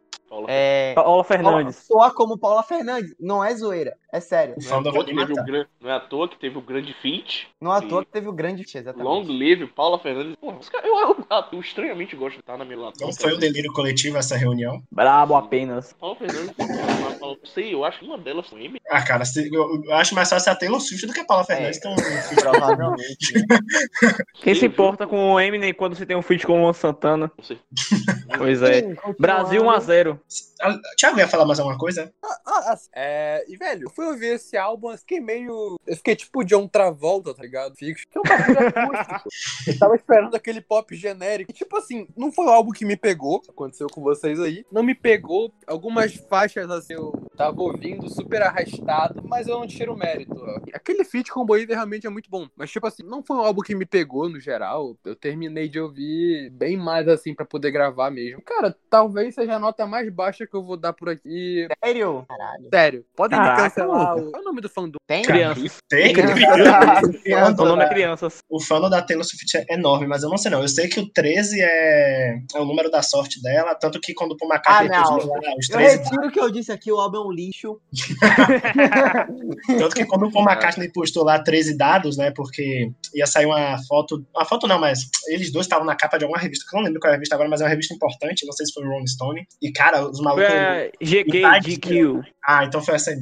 Os caras invadiram o, o perfil do Paul McCartney, tá ligado? É, comentando as coisas da Taylor e tal. E esse negócio dos ex-namorados, mano, é bizarro, porque o Jake Gyllenhaal, que eu sei que vocês conhecem, né? O ator, que tá em Homem-Aranha e tal, ele postou uma foto. Ele namorou com ela uma também. puta carreira, grande referência, Homem-Aranha. Não, é porque é o mais O recente, né? cara que pra- fez Donnie Darko, Soldado Anônimo, o cara vai Jimmy Bolha. mais. É, o cara vai usar como referência o filme mais fraco do Homem-Aranha. Donnie Darko, que inclusive tem Chuck Tears for Fears no Peraí, peraí, peraí, peraí, peraí. Quem, quem que é o ator? Jake Gyllenhaal, o bonitão. O mistério do Príncipe da Homem-Aranha. Pérsia para os mais. Ah, tá. Aquele filme é muito ruim, velho. Puta merda, Que cara. filme é ruim? Príncipe da Pérsia? Ah, tá. Que Homem-Aranha falando também. Darko, já ia ter uma briga aqui. Não, a Donnie Darko não é ruim, mas ele também não é essa obra-prima que todo mundo quer falar que ele é. Ah, eu acho muito foda aquele filme. Tá, continuando. Filme grande Sim, demais para mentes pequenas. Terminar o, o, o rolê. Aí o Dick Gyllenhaal, ele postou uma foto agora, né? Porque ele tava, tava fazendo alguma campanha aí pra... Não sei se é de doação de óculos pra quem não tem como comprar, alguma coisa assim, enfim. E a galera tava postando, tipo, a letra da música que a Taylor Swift fez pra ele, tá ligado? Porque ela também namorou com ele. Tem música pro Harry Styles também, que eles namoraram. Só que agora, tipo assim, ela meio que fica, ficou estereotipada, né? Como a mina que faz música sobre os ex e tal. Só que agora meio que assim, ela sempre fala de relacionamento em todo o álbum dela, só que agora eu acho que não tem, não tem mais essa de indireta. Tanto que a galera fica meio com raiva, né? Porque meio que falam que, ah, vocês estão diminuindo a Taylor Swift, é, dizendo que ela só fala sobre ex, sabe? Mano, Coisas tipo. quem. A, que eu Rapaz. saiba, a pe- a pessoa que fala sobre ex na indústria é a Deli, né? Esse cargo é dela. Não, mas é sério, porra. Taylor Swift passou o velho rodo, pô. Caiu na vila Taylor Fuzila. Taylor Swift, todo mundo ela aí. introduziu o- é, como- as músicas de sofrimento no pop. Ou Com certeza. Não, eu cara, agora vou ou- dar o, o meu veredito a respeito do álbum. Foi o seguinte. Bom, eu estava conversando com uma amiga minha, a Júlia, inclusive um beijo, que é grande fã de Taylor Swift. É, ela tá. Oh, tira o olho. Aí então é. Aí é o seguinte, tava, eu tava comentando com ela que Taylor Swift eu achava uma artista sem sal. Aí ela pistolou comigo e me mandou esse álbum. Eu ouvi ele, o lado A inteiro, e eu já estava quase dormindo. Porque eu pensei assim, é ruim? Não. Mas o estilo musical, que eu, eu gosto, eu gosto muito de folk, é, é meio pra baixo. E no dia que eu escutei, eu não tava muito com a, com a vibe de ouvir folk, tá ligado? Aí eu fiquei meio. "Ah, não é ruim não, mas, poxa, vamos dar uma animada aí. Aí chegou no lado B, deu uma melhorada. Continua com a mesma pegada folk, porém, já deu um up assim, tá ligado? A música ficou um pouquinho mais trabalhada, já tinha uns arranjos de, de piano, já tinha uma batidinha ritm- ritmizada no fundo. Eu achei bem bacana, eu acho que o lado B é melhor, é a melhor parte do álbum. E fico destaque aqui pra minha faixa favorita, que foi Seven. É, Taylor Swift ainda não é o meu estilo de artista, tipo, não é um álbum que eu escutaria de novo, porque não, não é minha pegada muito Taylor Swift, mas é um álbum bem bacana, não posso diminuir, porque é um som bem competente. E eu gostei. Bom, convenhamos que se eu quero ouvir folk, eu vou ouvir Cat Steven, não vou ouvir Taylor Swift. Se você vai ouvir folk, você vai ouvir Bob Dylan primeiro. Não Ah, quando, eu, quando eu falei exatamente a mesma coisa sobre a Dua Lipa, todo mundo me massacrou aqui. Não, você... Não, Mas eu não estou concordando, eu estou ainda estou discordando de Thiago porque ele deu um exemplo ruim. Tem que dar Bob Dylan como exemplo. É, realmente.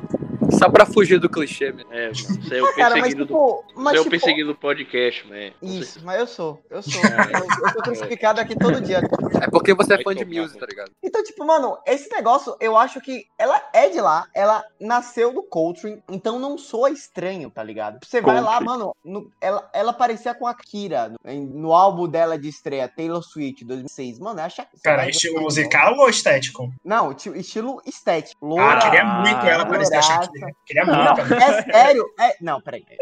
Vou mandar um print. Mas não, não, não, é, não soa estranho, não soa como uma, uma pessoa tentando fazer, tentando imitar o folk. Até porque, tipo, não é um álbum folk, folk, você vai lá, senta, pega. Não, tipo, é, é um álbum assim, meio Atual. atual, tá ligado? É, é mais um álbum acústico do que um álbum de folk. A impressão que eu É, tinha. eu, eu entendo, eu entendo. A, a- a impre- a- a impressão que eu tenho é que se não tivesse pandemia, muito provavelmente essas músicas elas iriam sair, elas iriam sair em um álbum, só que em um estilo pop. E como não tinha como gravar, ela, mano, foda-se, vou fazer aqui um piano e violão mesmo. E ficou incrível, velho. Ficou incrível e mostra como várias músicas têm um potencial melódico grande, só que elas, esse potencial é jogado no lixo por causa que as músicas são totalmente mexizadas. E sabe? mostra também que a Taylor também é uma porra, é uma puta artista de personalidade. Sim, sim. Não, não anunciou nada, só lançou o álbum. Ah, mano, álbum aí. Foda-se, tá aqui. Curti. Eu gravei essa porra. É o hoje. Swift 1. Swift Cara, 1. Que é, venham sim. mais Swifts aí, né? Swift É, o Cara, Swift mas- 2, Mas, por o favor, Swift não, Swift 2 não, Swift 2 vai ser uma merda, que não uma carta. Mas Swift 3 nós estamos aqui. Davi está Banido. banido.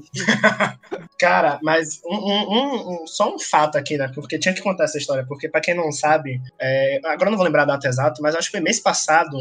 O Twitter meio que parou. Parou primeiro porque, cara, tudo que a Taylor Swift faz, ela consegue parar as redes sociais. É, é incrível. Esse álbum mesmo ela não anunciou. Falou assim, ó, vai sair aqui no dia é, 24 de julho. Eu agora já esqueci a data. Mas, cara, o- todo mundo só comentava da Taylor Swift, sabe? Tudo que ela faz, o povo só comenta dela.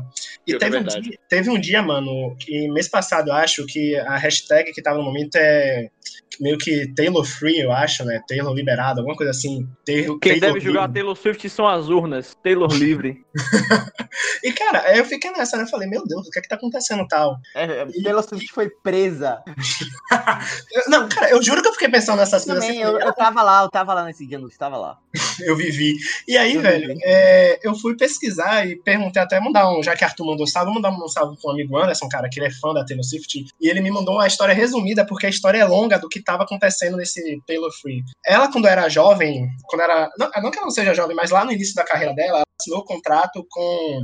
BMG, que é o famoso BMG, e que o Scott Borchetta, não sei se é assim que pronuncia o sobrenome dele, parece italiano, ele era o dono.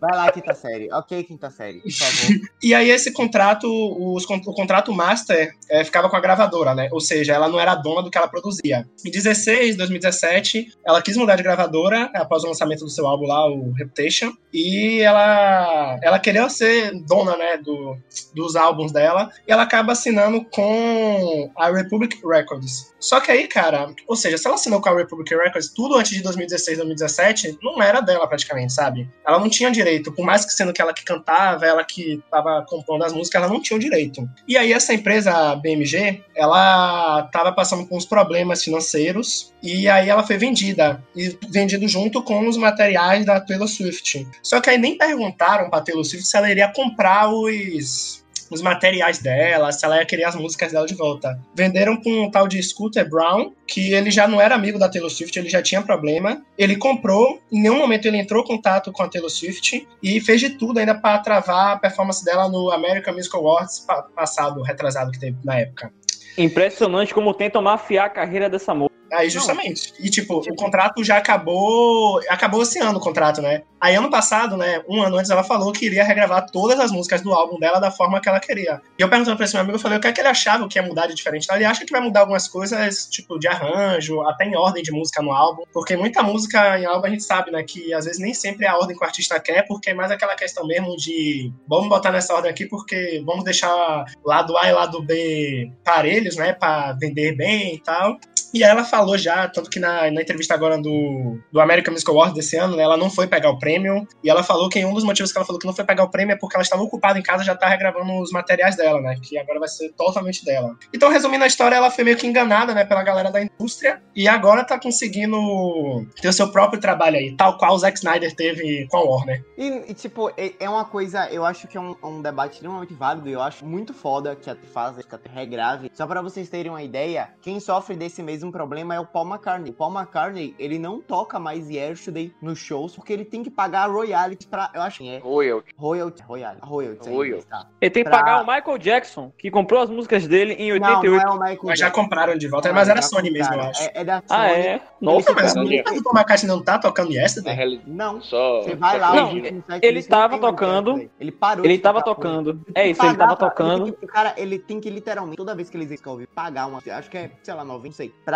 por causa dessa porra. É inacreditável. Escrotidão, velho. Mafiaram coroa. só continuando, cara, eu acho importante esse movimento da Taylor, que eu acho que a gente tá a gente passou, né, deu uma, uma esfriada agora, mas a gente passou por um período muito grande de debate sobre dire- direitos autorais, toda aquela putaria da, da, da, da ser a lei da Europa lá, que acabar com botar direito autoral em tudo e acabou rolando, acabar com a internet, mas é, eu acho importante, por isso que ser muito debatido ainda, porque muitos artistas, eles que não têm direitos mesmos fazem, e eu acho, imaginem aí se a Taylor, ela regrava as músicas que ela fez, e no final ela é processada por plágio dela mesma, porque isso é possível, a, a lei abre essa brecha, seria uma situação surreal, mas tipo, a Taylor tá certa, ela tem que regravar mesmo e acabou. Não, e que ela tá certa, acho que nem é debate. Eu não sabia dessa agora que ela pro- processaram. Não, ela pode, ela pode. É. Se ela a- a- a- regravar, se ela regravar e for processada, eu faria questão de comprar 10 cópias do álbum a cada semana, mesmo que eu não escute, só para financiar a coragem dela. Isso aí. Não, e eu tenho certeza, cara, que quando ela regravar e lançar, cara, ela vai fazer sucesso de novo. E, e é capaz ainda de fazer mais sucesso do que ela tava fazendo antes na. Não, total. Pô, é bem capaz de eles descobrirem uma, uma, uma música lá perdida, foda pra, cara, pra caralho. E, cara, só pra eu falar do álbum, porque eu acabei que eu nem falei do álbum, falei dela. Cara, o álbum, assim, eu não acho. ne- Nenhum dos álbuns que caiu, eu acho que é muito isso de, de re- resgatar o passado. Claro que tem influências, mas não acho que seja necessariamente algo daquilo, ah, se eu vou ouvir o passado, eu não vou ouvir isso, sabe? Não, não acho que chega o caso de imitação nem nada. Eu acho que é um álbum muito bom. Ele é muito bonito, como o Davi falou. Ele é, ele é bonito, só que a Taylor, ela tem personalidade, só que ao mesmo tempo eu não acho ela uma pessoa tão impactante no sentido de imagem, sabe? Porque eu não vejo ela tanto na mídia, apesar, apesar que ela é muito polêmica, tu- tudo envolve ela. Agora mesmo no Grammy, porque o The Weeknd não foi indicado, o nome dela tava lá em cima, né? Porque meio que estavam dizendo que ela era culpada, sendo que ela não tem culpa, né? Falando aquilo de privilégio e tal, só que não era só ela a única privilegiada ali. E assim, ela é uma artista que toda hora, aquilo que eu falei, né? Aparece o nome dela e tudo, ela é bem polêmica, só que eu ainda acho assim que ela não tem aquela presença como a Lady Gaga, como 嗯 Convenhamos que, tipo assim, no início da década de 2010, ela tava bem mais na mídia do que tá hoje em dia. Não, muito mais, muito 2012, por aí. 2014, Hoje em dia, de fato, acho nem que tanto. Até Acho que porque ela 2014 pegava o John Mayer, né? Quando uma pessoa pega o John Mayer, automaticamente ela está em todos os lugares possíveis de revistas de fofoca, que é o John Mayer. Mas... É, eu, não- eu nem acho ele um cara tão midiático. É, o John, o John Mayer não, tá, não é tão midiático hoje quanto era antes. Mano, o cara sai na rua, você vê nego postando foto. Então, olha aqui o Ah, John não, mas isso aí é com todos, pô. Não, não é mérito dele, não. E, cara, mas sobre o álbum, voltando sobre o álbum, eu acho o álbum bom. Eu, eu acho que, assim, ele não tem tanto impacto. Tipo, não é que ele. é impacto, na verdade, ele tem, né? Porque é, tá vendendo até hoje. Mas, assim, eu não acho que ele é tão enérgico como os- os outros álbuns, sabe? Tipo, como o álbum do The Weeknd. Energia, tipo assim, vamos lá. A, a gente vai falar da Marissa, mas, tipo assim, o álbum mais enérgico é dela, né? Aquela pegada rock e tal. Porque, tipo, Ele é esse álbum aqui não é um álbum pra você dançar, é um álbum pra você ouvir. Não, sim, é isso. É a proposta dela. A proposta dela é entregar isso aí, entregou bem, entendeu? É, tipo, Tanto- é por isso que eu tô, acho que ele não é um álbum, apesar de estar sendo muito aclamado, mas assim, eu acho que no, no gosto popular, pra quem não é fã da Taylor Swift, ele não vai ser um álbum tão apreciado por isso, sabe? Porque eu acho que ele não é um álbum que eu indicaria pra uma pessoa começar a ouvir ela, sabe? Tem porque Eu sofri desse mal. Eu sofri desse mal, porque assim, o primeiro álbum da Taylor por inteiro, assim, óbvio que eu já conhecia as músicas dela, aquele pop. E, cara, eu estranhei muito justamente por isso, entendeu? Então, de fato, ele é tipo o- os dois primeiros álbuns do Floyd, sabe? Se você vai indicar artista pra alguém, você não indica aqueles álbuns. Esse é o caso desse álbum. Dica nenhuma. Velho, eu achei o contrário. Tipo Dark Side. Porque eu acho que esse é um álbum ótimo pra quem quer, para quem quiser mudar a visão da Taylor Swift de artista é. pop que faz músicas sobre ex-namorado. Ou se tu isso quiser é ter, eu acho também é um bom álbum. Eu acho que eu acho que é um álbum bom pra você indicar pra alguém que não faz parte do nicho pop. Não, isso eu concordo, mas assim, eu não acho que é um álbum que, tipo, você pode indicar, mas você não vai conquistar aquela pessoa, né? Porque assim, ah, sim, é, sim, sim. Porque, quer porque é um indicar- estilo, é um estilo é, mais melancólico, por assim dizer, mais calmo. É, é, muito isso, porque se- aquilo que a gente tá falando do Pink Floyd, sabe? Qual álbum a gente indicaria pra alguém escutar Pink Floyd? Aí aquele negócio The Wall, Dark Side of the Moon, sabe? Eu acho que é a mesma coisa da Taylor Swift, a gente pegar um álbum assim que é muito bom, como tem álbuns do Pink Floyd que são muito bons, só que é, não são álbuns que vão atrair a pessoa no primeiro momento, né? Porque pra gente convencer alguém a escutar um artista, uma banda, a gente tem que mostrar aquilo ali que a gente sabe assim, ó, isso aqui vai conquistar a pessoa. Então se a gente indica um álbum como o Folklore, eu acho que ele meio que, sabe, a pessoa pode falar, pô, isso aqui é muito bom, tem, tem muita qualidade, mas É, como o fã clube da Taylor.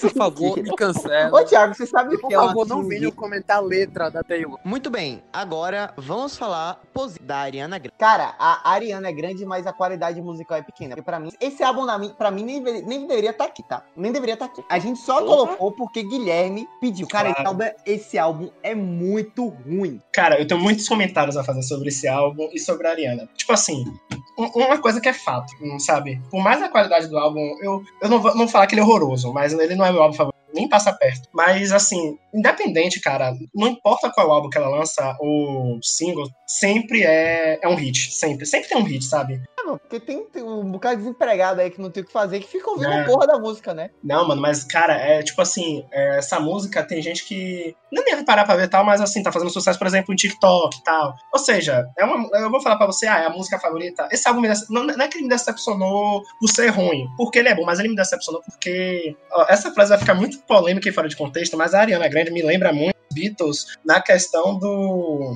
Pelo amor de Deus, ano- que absurdo. Cara, eu, eu não sei nem o que dizer, Guilherme. Porque, não, entenda, por causa da evolução, cara. Porque se você pegar o álbum, eu tô até, eu até não tenho o nome aqui, o Your Truly, do 2013, cara. Tipo assim, é uma música. Não vou falar que é uma música infantil por causa das letras e tal. Só que é um pop bem. bem pop mesmo, sabe? Ah, e, isso aí não é. O Positions não é. O Não, não, é- não, não, o, não. O, o Positions é, sei lá, o Positions é o novo The Fame Monster, né? Porra, foda. Não, o que eu É. falo, cara, tipo assim, se você escutar o primeiro álbum dela, por isso da agora tem uma diferença absurda, sabe? Pra mim, o melhor álbum, por exemplo, é o Dangerous Woman disparado. Só que os outros álbuns, pra mim, já tem uma diferença, sabe? Já tava em uma transição. O próprio Dan- Dangerous Woman eu achei que já era o início de uma transição. Só que no ano seguinte, com. o- ano seguinte, não, dois anos depois com o Sweet, né? é, teve uma diferença, já achei algo mais. Não tão pop. Assim, era pop, mas eu acho que tem muita influência de outras raízes, como hip hop, um pouco do rap na questão da batida, não na questão da Ah, letra em si. Então, pop, falar que Take pop. You Next é bom, por favor. Ah, muito bom. Caralho, velho, é bom por Porque é bom, não tem. é, Eu, eu gosto, é.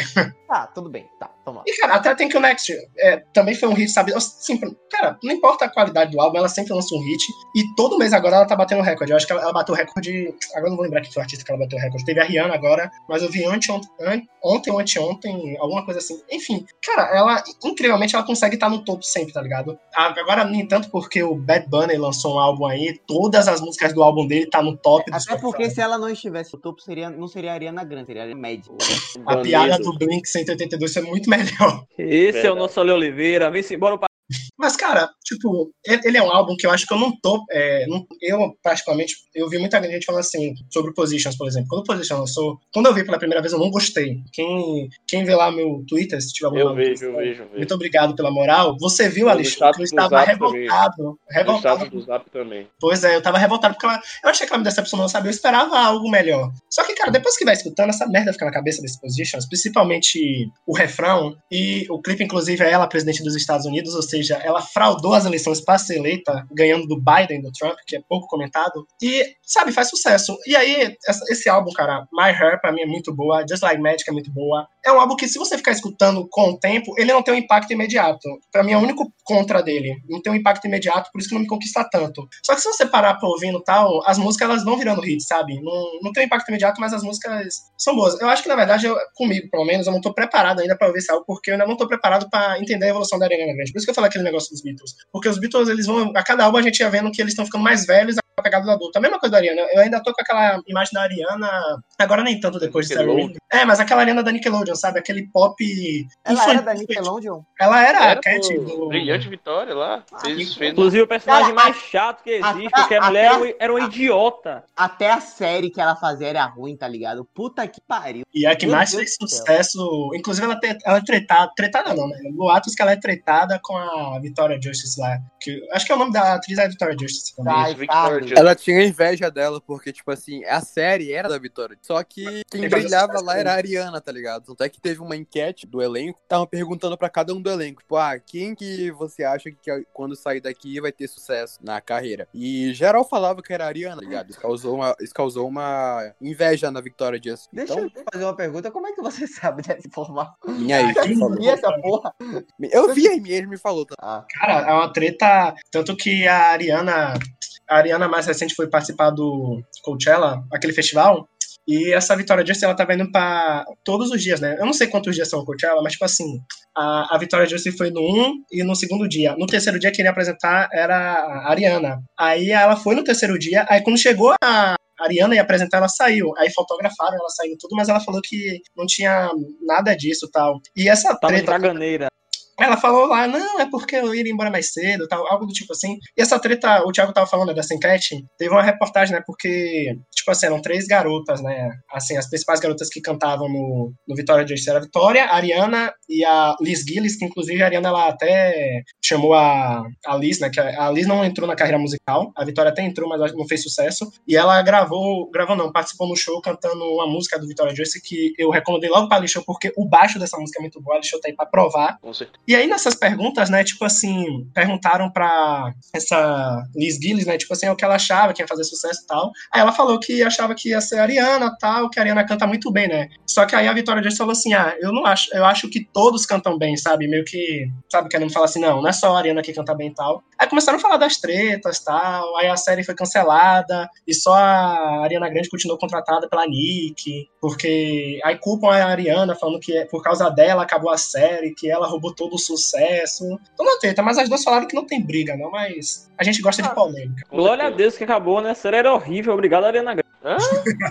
Polêmica essa aí, viu? Os Ah, pessoas- Convenhamos que Zoe 101 era bem melhor, mas. Pessoas Ah. ficaram sem emprego por causa que a série foi acabou e Arthur comemorando aí. É, Irmão, esses caras podem comprar minha casa e sobrar dinheiro. Que sem emprego nenhum que esse povo fica, Diz pelo Davi de Deus. que tava torcendo pra ter segunda onda aqui no Pará. Comerciantes iriam falir. Pois é,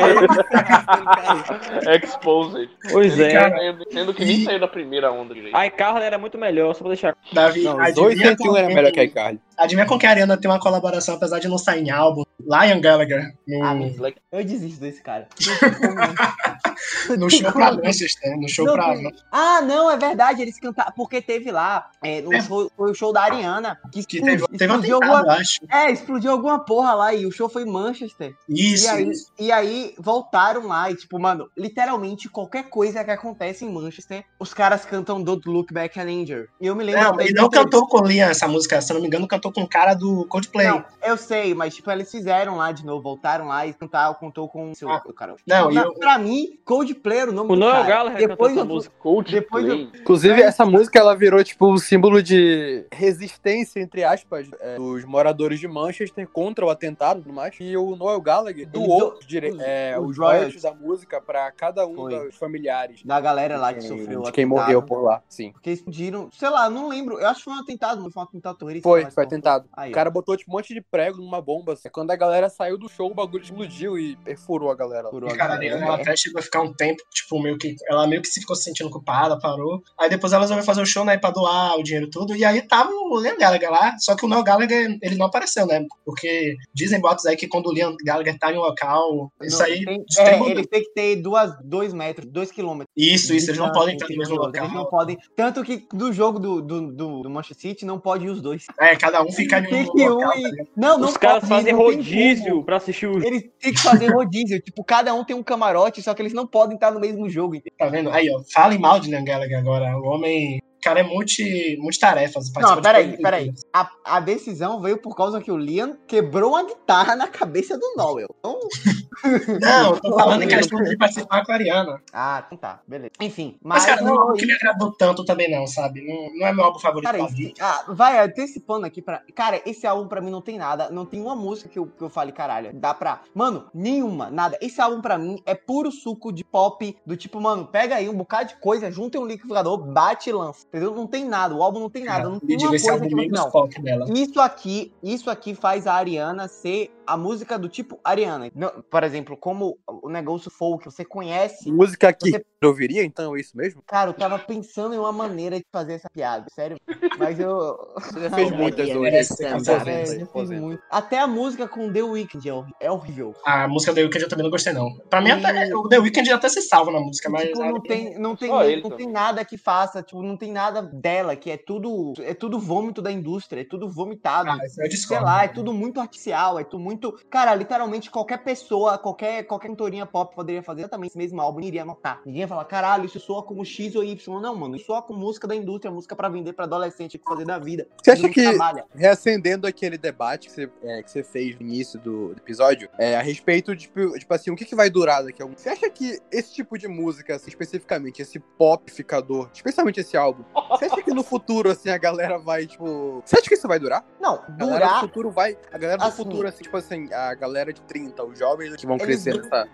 Eles, você então, acha que eles, você acha que eles vão... Eles, não vão isso ouvir, eles não vão ouvir os álbuns que estão sendo lançados agora. Mas daqui a 20 anos, cara, vai continuar com essa porra, só que vão ser tipo, os álbuns pro, pra ali, pra galera ouvir durante dois meses e esquecer que depois que eles existem. Mas, cara, daqui a. Mano, daqui a 20 anos ninguém vai falar, meu Deus, eu tô com vontade de ouvir Position. Ninguém, velho. Ninguém. Ah, cara. não tem nada. então falar, que- ah, Positions revolucionou o mundo pop. Não, não é nem revolucionou. Revolucionou aí já é outra, outra parada. Mas hum, é um álbum que, que ele, não, ele, ele simplesmente não envelhece porque ele não tem proporal nenhuma. Ele é um álbum que daqui a, sei lá, amanhã não vou, não vou me lembrar que eu vi esse álbum. Amanhã. Cara, tipo assim, eu acho que se for por questão de qualidade, eu até concordo com você. Só que, cara, independente da qualidade desse álbum, se lançar, sabe, algo que for muito ruim, ela, ela, não só ela, né? Todo mundo da indústria, ela- eles continuam vendendo. Por isso que eu ainda acho que, por mais que, ah, não vou ver, a galera fala, não vou ver e tal, esse álbum continua vendendo de alguma forma, sabe? Não só esse álbum, Então, mas tudo então, não é uma, então não é uma questão, não é uma questão musical, é uma questão de marketing, então. Então vamos Não, discutir não é marketing, vamos porque não são elas que se vendem?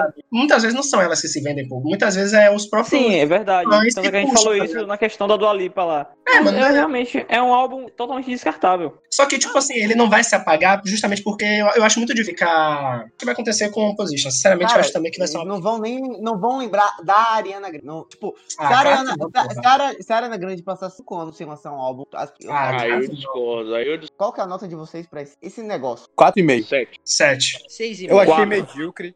Quatro, eu achei bem fraco. Eu achei medíocre, tipo assim, totalmente. Como você falou, cara, qualquer um podia fazer nada realmente artístico. Eu aqui, só sabe? discordo com a parte de qualquer um podia fazer isso aqui, porque eu acho que a Ariana tem uma voz muito característica dela, mas que pra mim seja tão Uma voz de criança. que é algo além que é, com toda a discussão de ah, não pode. Eu acho que por essa característica podiam lembrar. É isso, mas sete porque eu não álbum, não, mas tem A questão, uma a questão a assim primeira- é tipo assim, é, como eu falei em algum álbum passado aqui, que eu não lembro já qual é. Ah, foi do Dua Lipa. Tipo Não, assim, o passado foi da Taylor. É um Não, passado que passou. Não, tipo assim, Não que o tava aqui nesse podcast, nesse Ah, episódio sim. que já passou. E tipo assim, eu não me importo se vai sobreviver no futuro ou não, mas contanto que ele me divirta, sabe? É o que É importa boa, pra mim. E não foi o caso desse álbum. assim, Talvez assim como o da Taylor, eu ouvi totalmente arrastado, sabe? Eu ouvi pra poder comentar. E cara, eu achei altamente medíocre. O da Taylor tem um lado ártico assim, sabe? Melodia e tudo mais. Mas esse álbum aqui eu achei medíocre, totalmente medíocre. E, apesar de serem álbuns diferentes, eu vou colocar a mesma nota, que é tipo 4,5, tá ligado? O da Taylor eu achei chato. cancelado. Esse aqui eu achei medíocre apenas, tá ligado? Medíocre, Cara, totalmente O, medíocre. o- o resumo do álbum Possessions é aquele meme do Coringa dando risada com a legenda kkkk sexo, porque o álbum fala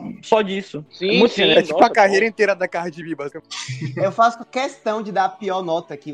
Deram quatro, não foi? Foi a pior? Foi a menor? Foi a menor nota, foi Foi. Pronto, eu dou dois. Sete milha. Vamos Vocês agora. Cancelados. Podem vir me cancelar. Mentira, ninguém merece isso. Eu, eu, Bora, eu, bora, bora. eu que cancelo ele. Vamos lá.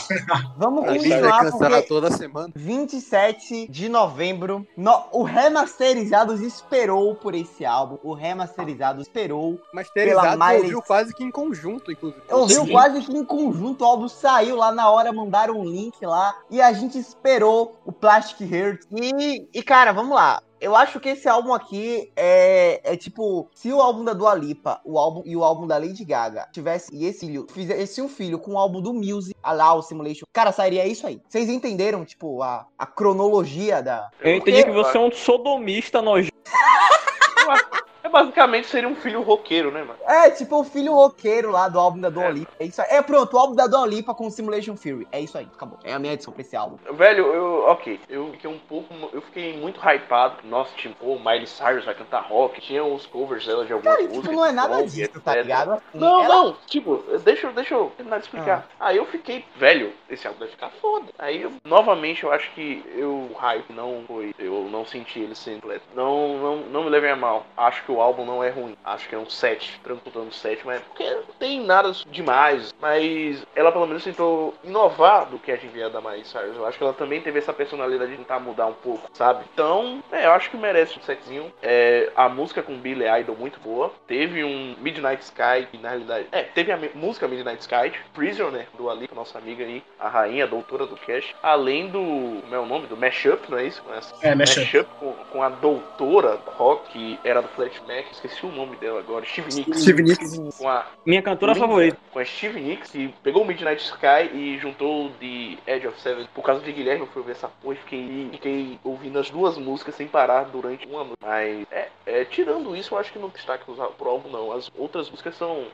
Cara, o problema desse álbum é o que eu tava comentando com o Thiago, né? Que ele falou que tava ouvindo em conjunto. É que, tipo assim, ele é um álbum, cara, que ele começa a mil por hora, sabe? É, é como se fosse tentar fazer uma analogia de carro de Fórmula 1 ali. Deixa eu corrigir errar aqui. É como se o carro tivesse a mil por hora e do nada ele freasse e do nada começasse a correr de novo, sabe? Assim, é, as- eu não, não sou contra as baladas, eu gosto muito de baladas. Só que ele é um álbum que ele começa num nível muito lá em cima, sabe? Na primeira música já tá uma energia lá em cima e do nada ele abaixa a energia. E resumindo, eu acho que o problema dele é mais a colocação das, das músicas na ordem do disco. Porque se você for escutar de uma maneira aleatória, o que eu não recomendo, mas se você escutar de uma maneira aleatória, acho que tá até para você mudar a sensação do, da opinião do álbum, sabe? Mas se você for ouvir na ordem, é muito isso de sobe e desce. Até que o fim, eu acho que o fim termina muito bem, porque é o mashup e os covers. Então, termina num nível muito alto. Agora, sobre o álbum e a Miley Cyrus. Ela já queria fazer há muito tempo já, que ela já tá com, com essa vontade de fazer algo rock e tal. Só que é muito isso de indústria, né? De eu quero fazer, mas a indústria e tal. Mas agora vende, né? Agora vender nostalgia. E, e é- esse é um problema desse álbum. Aí, Eu tenho uma, cara, per- tenho uma pergunta aqui. Não, deixa o Guilherme terminar aqui. Aí, cara, tipo assim, é, tem essas baladas, por exemplo, eu acho que tem muita coisa que me lembrou muito o início de carreira dela. E sobre a qualidade do álbum, cara, eu gostei demais desse álbum. A, do, a música com o Billy Idol eu achei demais. A, com, a. Dua Lipa, não, a do Dua Lipa, que Thiago até falou no grupo, eu perguntei, velho, porque pra mim é muito plágio lá da. Como é a música? É É Physical? Physical da Physical. Olivia Newton-John. Cara, Cara, o, o refrão é o mesmo, tá ligado? Só muda a palavra. muda É. a palavra e tal, mas eu achei genial essa participação da Dua Lipa. Eu eu- quando eu falo que ia ter Dua Lipa, eu não esperava tanto, sinceramente. Não por causa da Dua Lipa, tal, mas eu achei, ah, não é música e tal. Mas teve muita clipe? presença das duas. Fale. E o clipe sem comentários, e família. O, a, o clipe, não, a Dua Lipa quebrando um baixo pra desespero da Show com um salto 15. É, quebrando um baixo aí, fazendo um protesto contra quem? Roger Walter, isso mesmo. Com certeza. que merda. E, cara, eu acho Dua. Lipa é David Gilmour. E Sting também, porque aí, ó, contra os baixistas. Mas Sting é muito instrumentista, ele não é limitado igual o Roger, que só toca violão e baixo. E falar em. E Pink Floyd? Roger, ele não toca apenas violão e baixo. Ele toca o coração das pessoas com as letras dele. Coisa que muito músico aí não o consegue Roger fazer. Waters toca o meu ódio. Vou nem dizer o que, é que, eu- que, é que ele toca, viu? Deus é irmão. Que isso, olha o nível, olha o nível, olha o nível. Brincadeira, brincadeira, tá, Roger Waters? Te amo. Se quiser vir aqui pro Remasterizados gravar um episódio. Não, faz. não venha não. Eu, eu vou Estou aqui de embora. braços abertos pra você. Gente- Eu oficialmente faço o Rushcast. Aí terminando, cara. E tipo assim, é, o álbum eu acho qualidade. Eu gostei muito desse álbum. Não vou falar assim, ah, que ele é ruim. Por mais por causa das baladas, por mais que desça é, a energia do álbum, pra mim até as baladas são boas, porque lembra aquilo de início de carreira.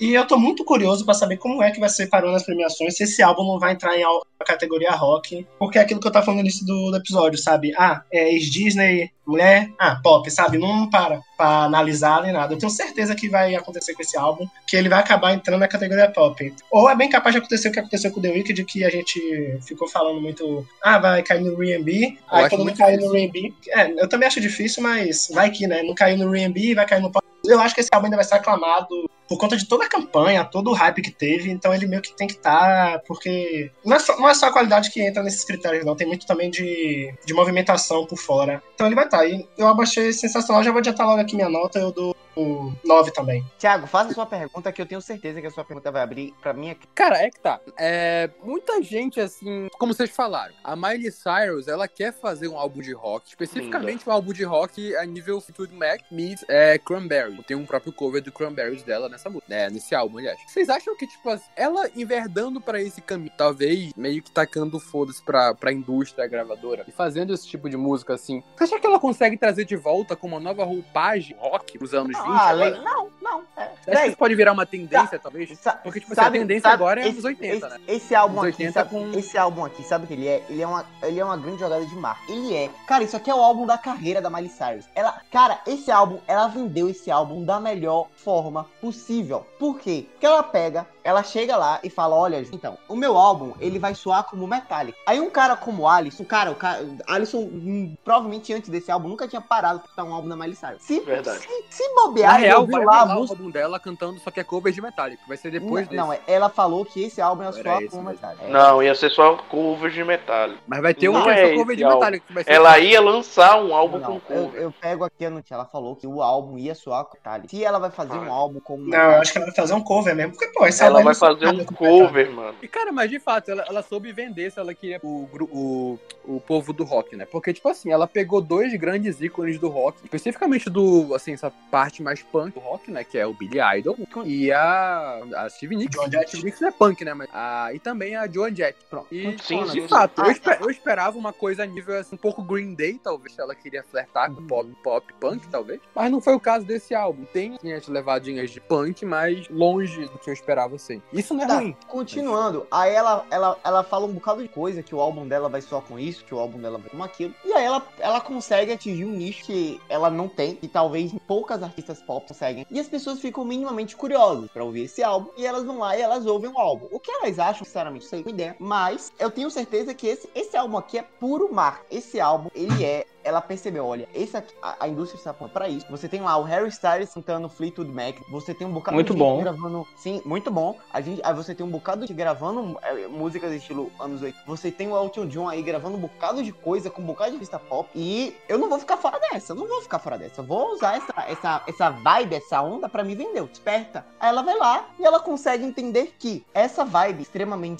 ela também consegue ser vendida com rock. E aí, o que que a gente tava falando lá atrás da Dua Lipa, em vez de soar como, sei lá, como Pet Shop Boys, ela tenta soar, vender a coisa como rock. Só que aí que você tem um problema. Esse problema se resume em nostalgia. Tipo, é, é uma nossa é, é, é mais uma vez alguém tentando emular um sentimento, um grande sentimento. Aí ela, ela até me. Aí ela tenta lá vender e ela consegue, porque ela tenta, ela tenta toda hora emular, ela tenta, cara, ela tenta, ela, esse álbum aqui é ela brincando de ser uma grande rockstar. Ela pensa não, sou uma pessoa, eu sou uma rockstar consagrada, tenta, e esse aqui é o meu álbum. E ela pensa que ela é isso, é ela brincando, ela, ela, ela, ela tá atuando. A Taylor, a Miley Cyrus, ela, ela, ela não gravou esse álbum, ela atuou nesse álbum, porque ela, Aulas ela, de marketing com Guilherme Belim.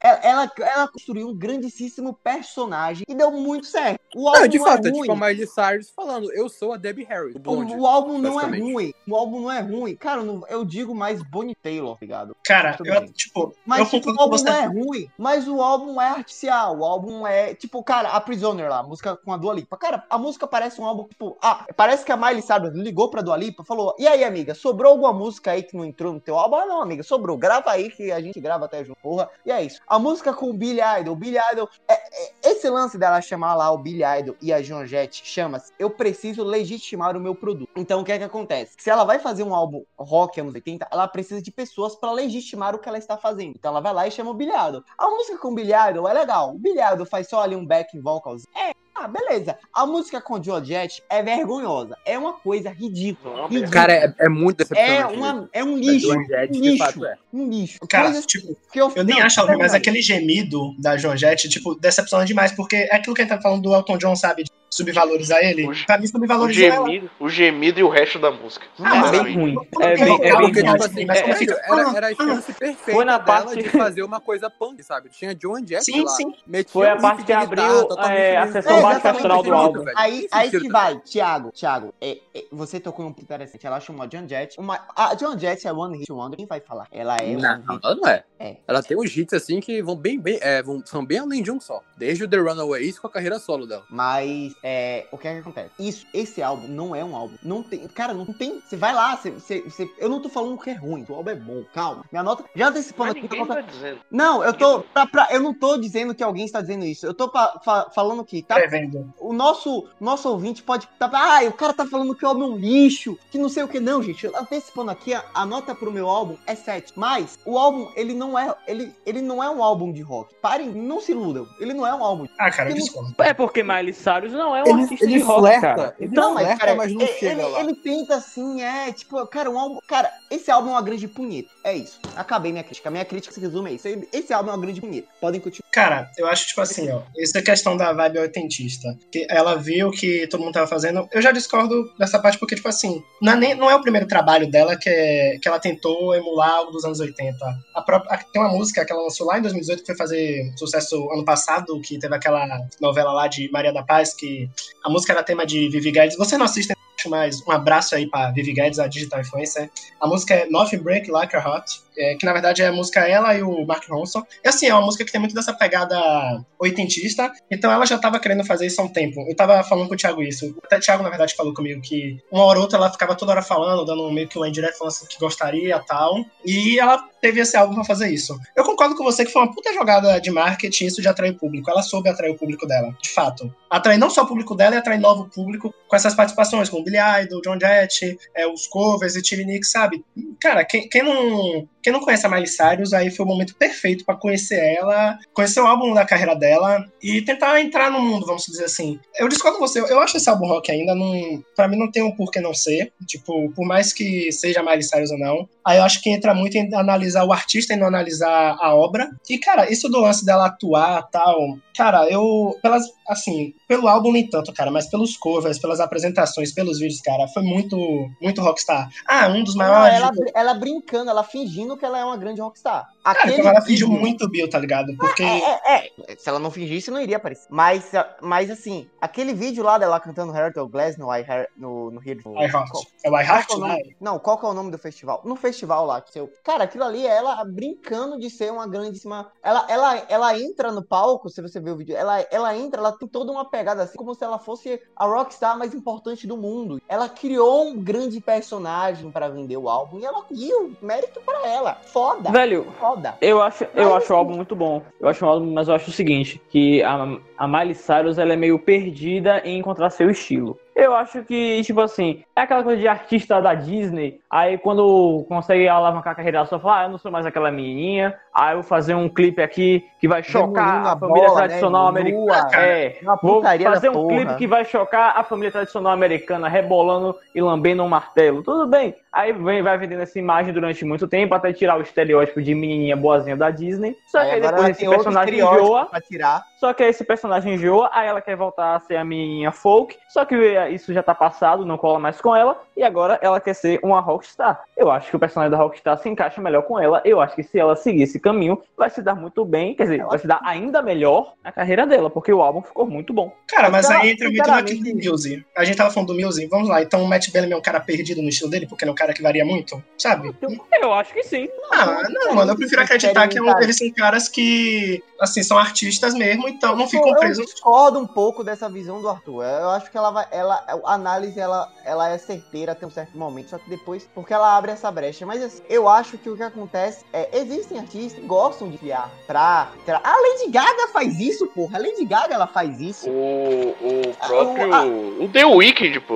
O É, cara que ele representa é um grande personagem, tá ligado? Agora sim. É meio que o. Mas a o álbum todo dele é um conceito. Mas a, propo a proposta Se da a Lady Gaga é ser uma personagem, assim como o Elton John. A proposta é Por ser que, um que a Miley personagem. Cyrus não pode fazer isso? Eu não tô é dizendo que não pode e a fazer, tua é cara. machista. Mas você fala. Não, Que? continuando. Não, continuando. Continuando. Eu sei. Tô eu dizendo sei, que. velho. Não, tô dizendo que assim, não que ela não pode fazer, eu tô dizendo que, tipo, ela ainda não encontrou o personagem dela. Lady Gaga já encontrou o personagem dela. O The Weeknd já encontrou o personagem deles. Eu acho que falta pra Miley Cyrus encontrar o personagem dela, porque ela Cara, é um ultimamente maior, transitando cara. demais. Velho, eu não acho que tem isso. Porque Eu assim. também não acho que isso é de personagem, não, mano. Porque ah, o personagem ela teve não, renova. O personagem varia a cada, a cada álbum, a cada produto que você quer vender, a cada filme. Todo mundo se renova, porra. É, porque Agora, senão não ia ser é. saturado. Não, mas o álbum é saturado, velho. Porque ninguém aguenta mais ouvir porra de álbum ano. Não, mas você tá falando É você, pô, tá ligado? Cara, Não, é muito chato. Não, a uma 20 hora, uma hora, uma hora Davi fala, uma hora o Davi fala que ninguém mais aguenta ouvir esse tipo de álbum, e uma hora ele fala que o álbum vende igual banana. Ué, o álbum É. vende igual banana, mas é muito Mas chato. entenda. Cara, peraí, peraí. Não é cansativo, peraí, vamos lá. Não é cansativo pra vocês ouvir três álbuns com estética musical exatamente iguais. Não. Vocês, eu não vocês achei que. Eu não vocês achei. vivem, Eu peraí, não peraí, achei que todas reclamando- iguais. Peraí, Você pega, você, pega, você pega o álbum do The Weeknd e pega o álbum da Ariana Grande. Você vai dizer que a estética é igual? Você pega o álbum Vocês- da Taylor não, Swift eu não e pega falei, o álbum não da Miley. da Ariana. Você vai falar Eu que a não- estética é a- igual? A Ariana, a Ariana e da Taylor não entram nessa conta, tanto que eu não falei seis, eu falei três. Seria o do da Dua. Lipa, do da Miley Cyrus, do The Então, Weeknd. vamos lá, vamos lá. Vocês vivem reclamando que o ACDC, todo álbum do ACDC é igual porque a estética é a mesma. Por que, que isso não se aplica aqui? Eu quero que vocês me expliquem. Cara, eu não, sinceramente, eu não acho que é a mesma ACDC, é uma banda de quase 50 anos. Os caras Ah, do não pop têm uma carreira de 10, 15. Não, eu não tô E eles já mudaram disso, o estilo deles ao longo de- desse tempo. Eu tô falando de você ouvir três álbuns com a mesma estética é no mínimo cansativo. Mas entenda, parece- não soa a mesma coisa. Essa é a questão. E até o SDC, o que eles lançam não é ruim, sabe? A qualidade. Eu não vou ser hipócrita falar, mas é o que eu falei no Twitter, cara. Eles lançam é o que me incomoda, me incomoda. Mas se eu escu- eu escutei o Power Up, eu vou falar que é um álbum ruim? Não, não é meu gosto, não é. Mas não é um álbum ruim. Não vou falar que os Young lá, os caras a que questão não é a ser, a qualidade muda. questão, a questão não é sim ou é. A questão é enjoativo, cansativo e não envelhece bem, porque são são é como se é, imagine, imagine três pessoas, essas três pessoas elas fazem exatamente, não exatamente, mas o mesmo estilo de coisa. Qual é a variância? tem? Qual é? é? é como se você é como se você fosse um restaurante e o restaurante só servisse um tipo de prato. E aí? Cara, Mas é aquilo que a gente falou, mas é aquilo que a gente falou no início desse episódio. O pop é isso, é seguir uma tendência, é um grupo inteiro de artistas seguirem uma tendência. Os anos 60 foram assim, onde todo mundo usava roupa colorida e cabelo de tigela. Nos anos 70 foi assim, onde todo mundo usava calça boca de sino e cabelo grande. Nos anos 80 foi assim, onde todo mundo usava jaqueta de couro, não, perdão, jaqueta jeans e mullet. E vai continuar sendo assim, isso, cada década tem sua modinha. Não, mas aí você Paciência. tá falando, você tá falando de anoma, a gente tá falando de anomalias, anomalias culturais que de fato aconteceram, interferiram na- no andamento da sociedade. E aqui a gente só tá falando de uma estética musical boba que os caras acharam que vende dinheiro. São totalmente diferentes. Mas vende dinheiro, não é que não vende, Não. tá vendendo. Não, eu sei, não, a questão não é essa. O que eu tô falando é, ninguém sai na. A gente não está vivendo. E o que a gente. O que eu tô falando aqui da música, de desse negócio da vibe oitentista voltar, ela, ela não interfere em nada no- na sociedade, porque ninguém sai na rua de mullet gigante, com um negócio todo grisalho atrás, parecendo de volta ao futuro. Ninguém, absolutamente ninguém faz isso. E ninguém está interessado em fazer isso. Não existe, não existe demanda pra isso. A, a gente tá. O que eu, eu estou falando agora, e a comparação de Arthur é totalmente descabida por causa disso, é porque é um- uma anomalia somente na música. Porque no resto as coisas vão pra frente. Só que infelizmente na música parece que as coisas estão indo pra trás. Porque ninguém mais sabe como ir pra frente. E aí. Cara, mas não é exclusivo da. Tipo, eu não acho nem que seja exclusivo da música. A mesma coisa se você pegar a arte é, com o Renascimento, que tinha aquelas características neoclássicas, vai falar que ah, é algo repetitivo. Não, pô, é influência, sabe? É, e tipo assim, Mas esse aqui não é negócio. influência, velho. Não é influência. Por que não? é você- Cara, um álbum influenciado pelos anos 80 é o Always Ascend, do Franz Ferdinand. Isso é um álbum influenciado. Ah, mano, mim é muito é pegar coisa de nicho, sabe? Tipo, ah, só Aqui é só alguém tentando emular o som dos anos 80 de uma forma de. Entendeu? Ah, discordo, cara. Discordo. Não, não acho que vai tão. E é isso. Enfim, qual a nota de você? Ah, 7, 7. Acho que falei 9, 9. 8.5.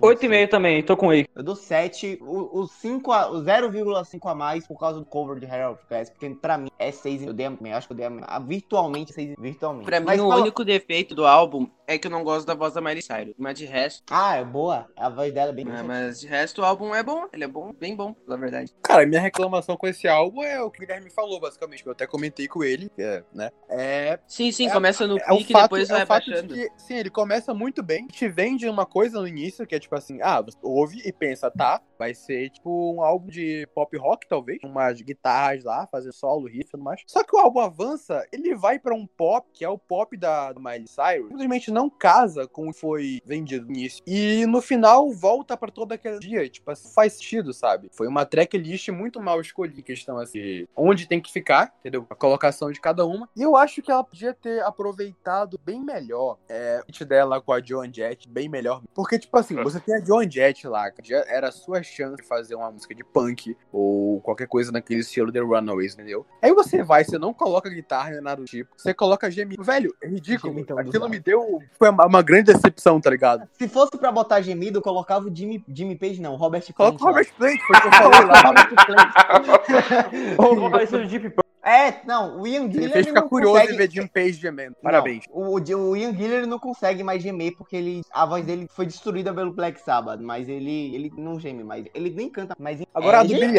Idol, eu não me decepcionei, porque, tipo assim, aquela pegada em Nightcrawling é uma pegada do Billy Idol, ele também tem na música dele. Você vê, tipo assim, Eyes Without a Face, é nessa pegada, entendeu? Só que quando me falaram, cara, o Billy Idol vai estar no álbum, eu imaginava que ia ser uma coisa, tipo assim, agressiva, tipo Rebel Yell, até mesmo Dance Myself, ou White Wedding mais. Mas não me decepcionei, porque aquilo é o Billy Idol, é a pegada que é mais leve, dançador e tudo mais. Mas, cara, pra mim a reclamação é esse feat dela com a Joan Jett. De resto, e também essa, essa- o fato de que usaram a tracklist de uma maneira muito ruim, tipo assim, foi muito mal escolhida. Mas, cara, é um bom álbum, assim, é, talvez seja um dos que eu mais gostei. E eu vou dar, tipo, 8,5 pra 9. Então, só pra finalizar, tem algum álbum de pop que a gente não citou que vocês queiram aqui falar com? Alguém aí tem menção honrosa? Eu eu tenho o álbum Jazz, do Jazz Volume 3, do Jacob Collier. Eu escutei ele, é o melhor álbum pop do ano disparado. Quiçá o melhor álbum em geral do ano. Porque o, o Jacob Collier, ele, ele é pop, mas ele flerta bastante com jazz. Isso que eu gosto bastante nas músicas. Então, tipo, Eu tenho um álbum pop aí. 9.5. Tem um álbum pop aí, mano. Isolation do Sepultura. Mas não, não tenho não, é só zoeira. Cara, minha menção, menção honrosa, mas não, não é pra um álbum ainda. Shawn Mendes, que ele vai lançar o álbum ainda, mas ele já lançou Wonder e Monster. Monster que tem a participação do Justin Bieber, né? Que a gente até comentou dele aqui no pod. E eu acho que vai ser um álbum bacana, tal, porque a, a- tendência é isso. E tem um documentário agora também, que agora o mundo pop tá invadindo documentários. E o documentário do Shawn Mendes da Netflix saiu. Saiu também um show completo na Netflix. Então é a minha dica aí, porque vale a pena. É um cara que tá crescendo aí. Ele e a Camila Cabello, né? Que é o famoso casal Xiaomi lá, estão crescendo muito e eu, eu tô ansioso pro álbum. Parece que vai ser. Até, tem até umas pegadas de piano e tal. Eu, eu tô, tô curioso. Eu não tenho nada pra falar, eu acho que todos os Ah, um, minimamente- vou falar por você então. Um só Tá, outro álbum que lançaram esse ano, que eu esqueci, foi bem no início do ano. O álbum do Louis Tomlinson lá, o Ways on Direction, que esse eu, tava, eu comentei até hoje, esse é o ano do One Direction. Porque o Zion Malik vai, lançou o single, deve lançar o álbum ano que vem. O Harry Styles fazendo sucesso com o Fine Line. O Tomlinson lançou álbum em 2020. O Liam Payne deve lançar álbum. E o Neil lá, eu não sei se ele vai lançar se vai lançar single, mas ele aparece aí fazendo shows também online, então meio que é o ano do, da galera do One Direction, dos 10 anos. Então o álbum do Louis Tomlinson é legal também, vale a pena. Eu acho que todos os álbuns bons que, é, que pop falados aqui, que é con- conhecidos pelo grande público, foram citados no podcast, então acho que um cabe rosa. Eu só tiro, repito, o da Ariana Grande pra mim é o. Mas enfim, esse foi o nosso remaster, um pouco out of context, saindo da nossa bolha, falando, falando que existe vida em outros planetas musicais, né? Bons bolha. Quer dizer, a gente não saiu da bolha porque a gente falou aqui de FIFA, mas vamos lá. E, e é isso. A gente quer dinheiro e visualização. Exatamente. Mundinho Pop BR aí, todas as páginas, é, a Miley Inclusive, Brasil, que o Brasil. próximo episódio vai ser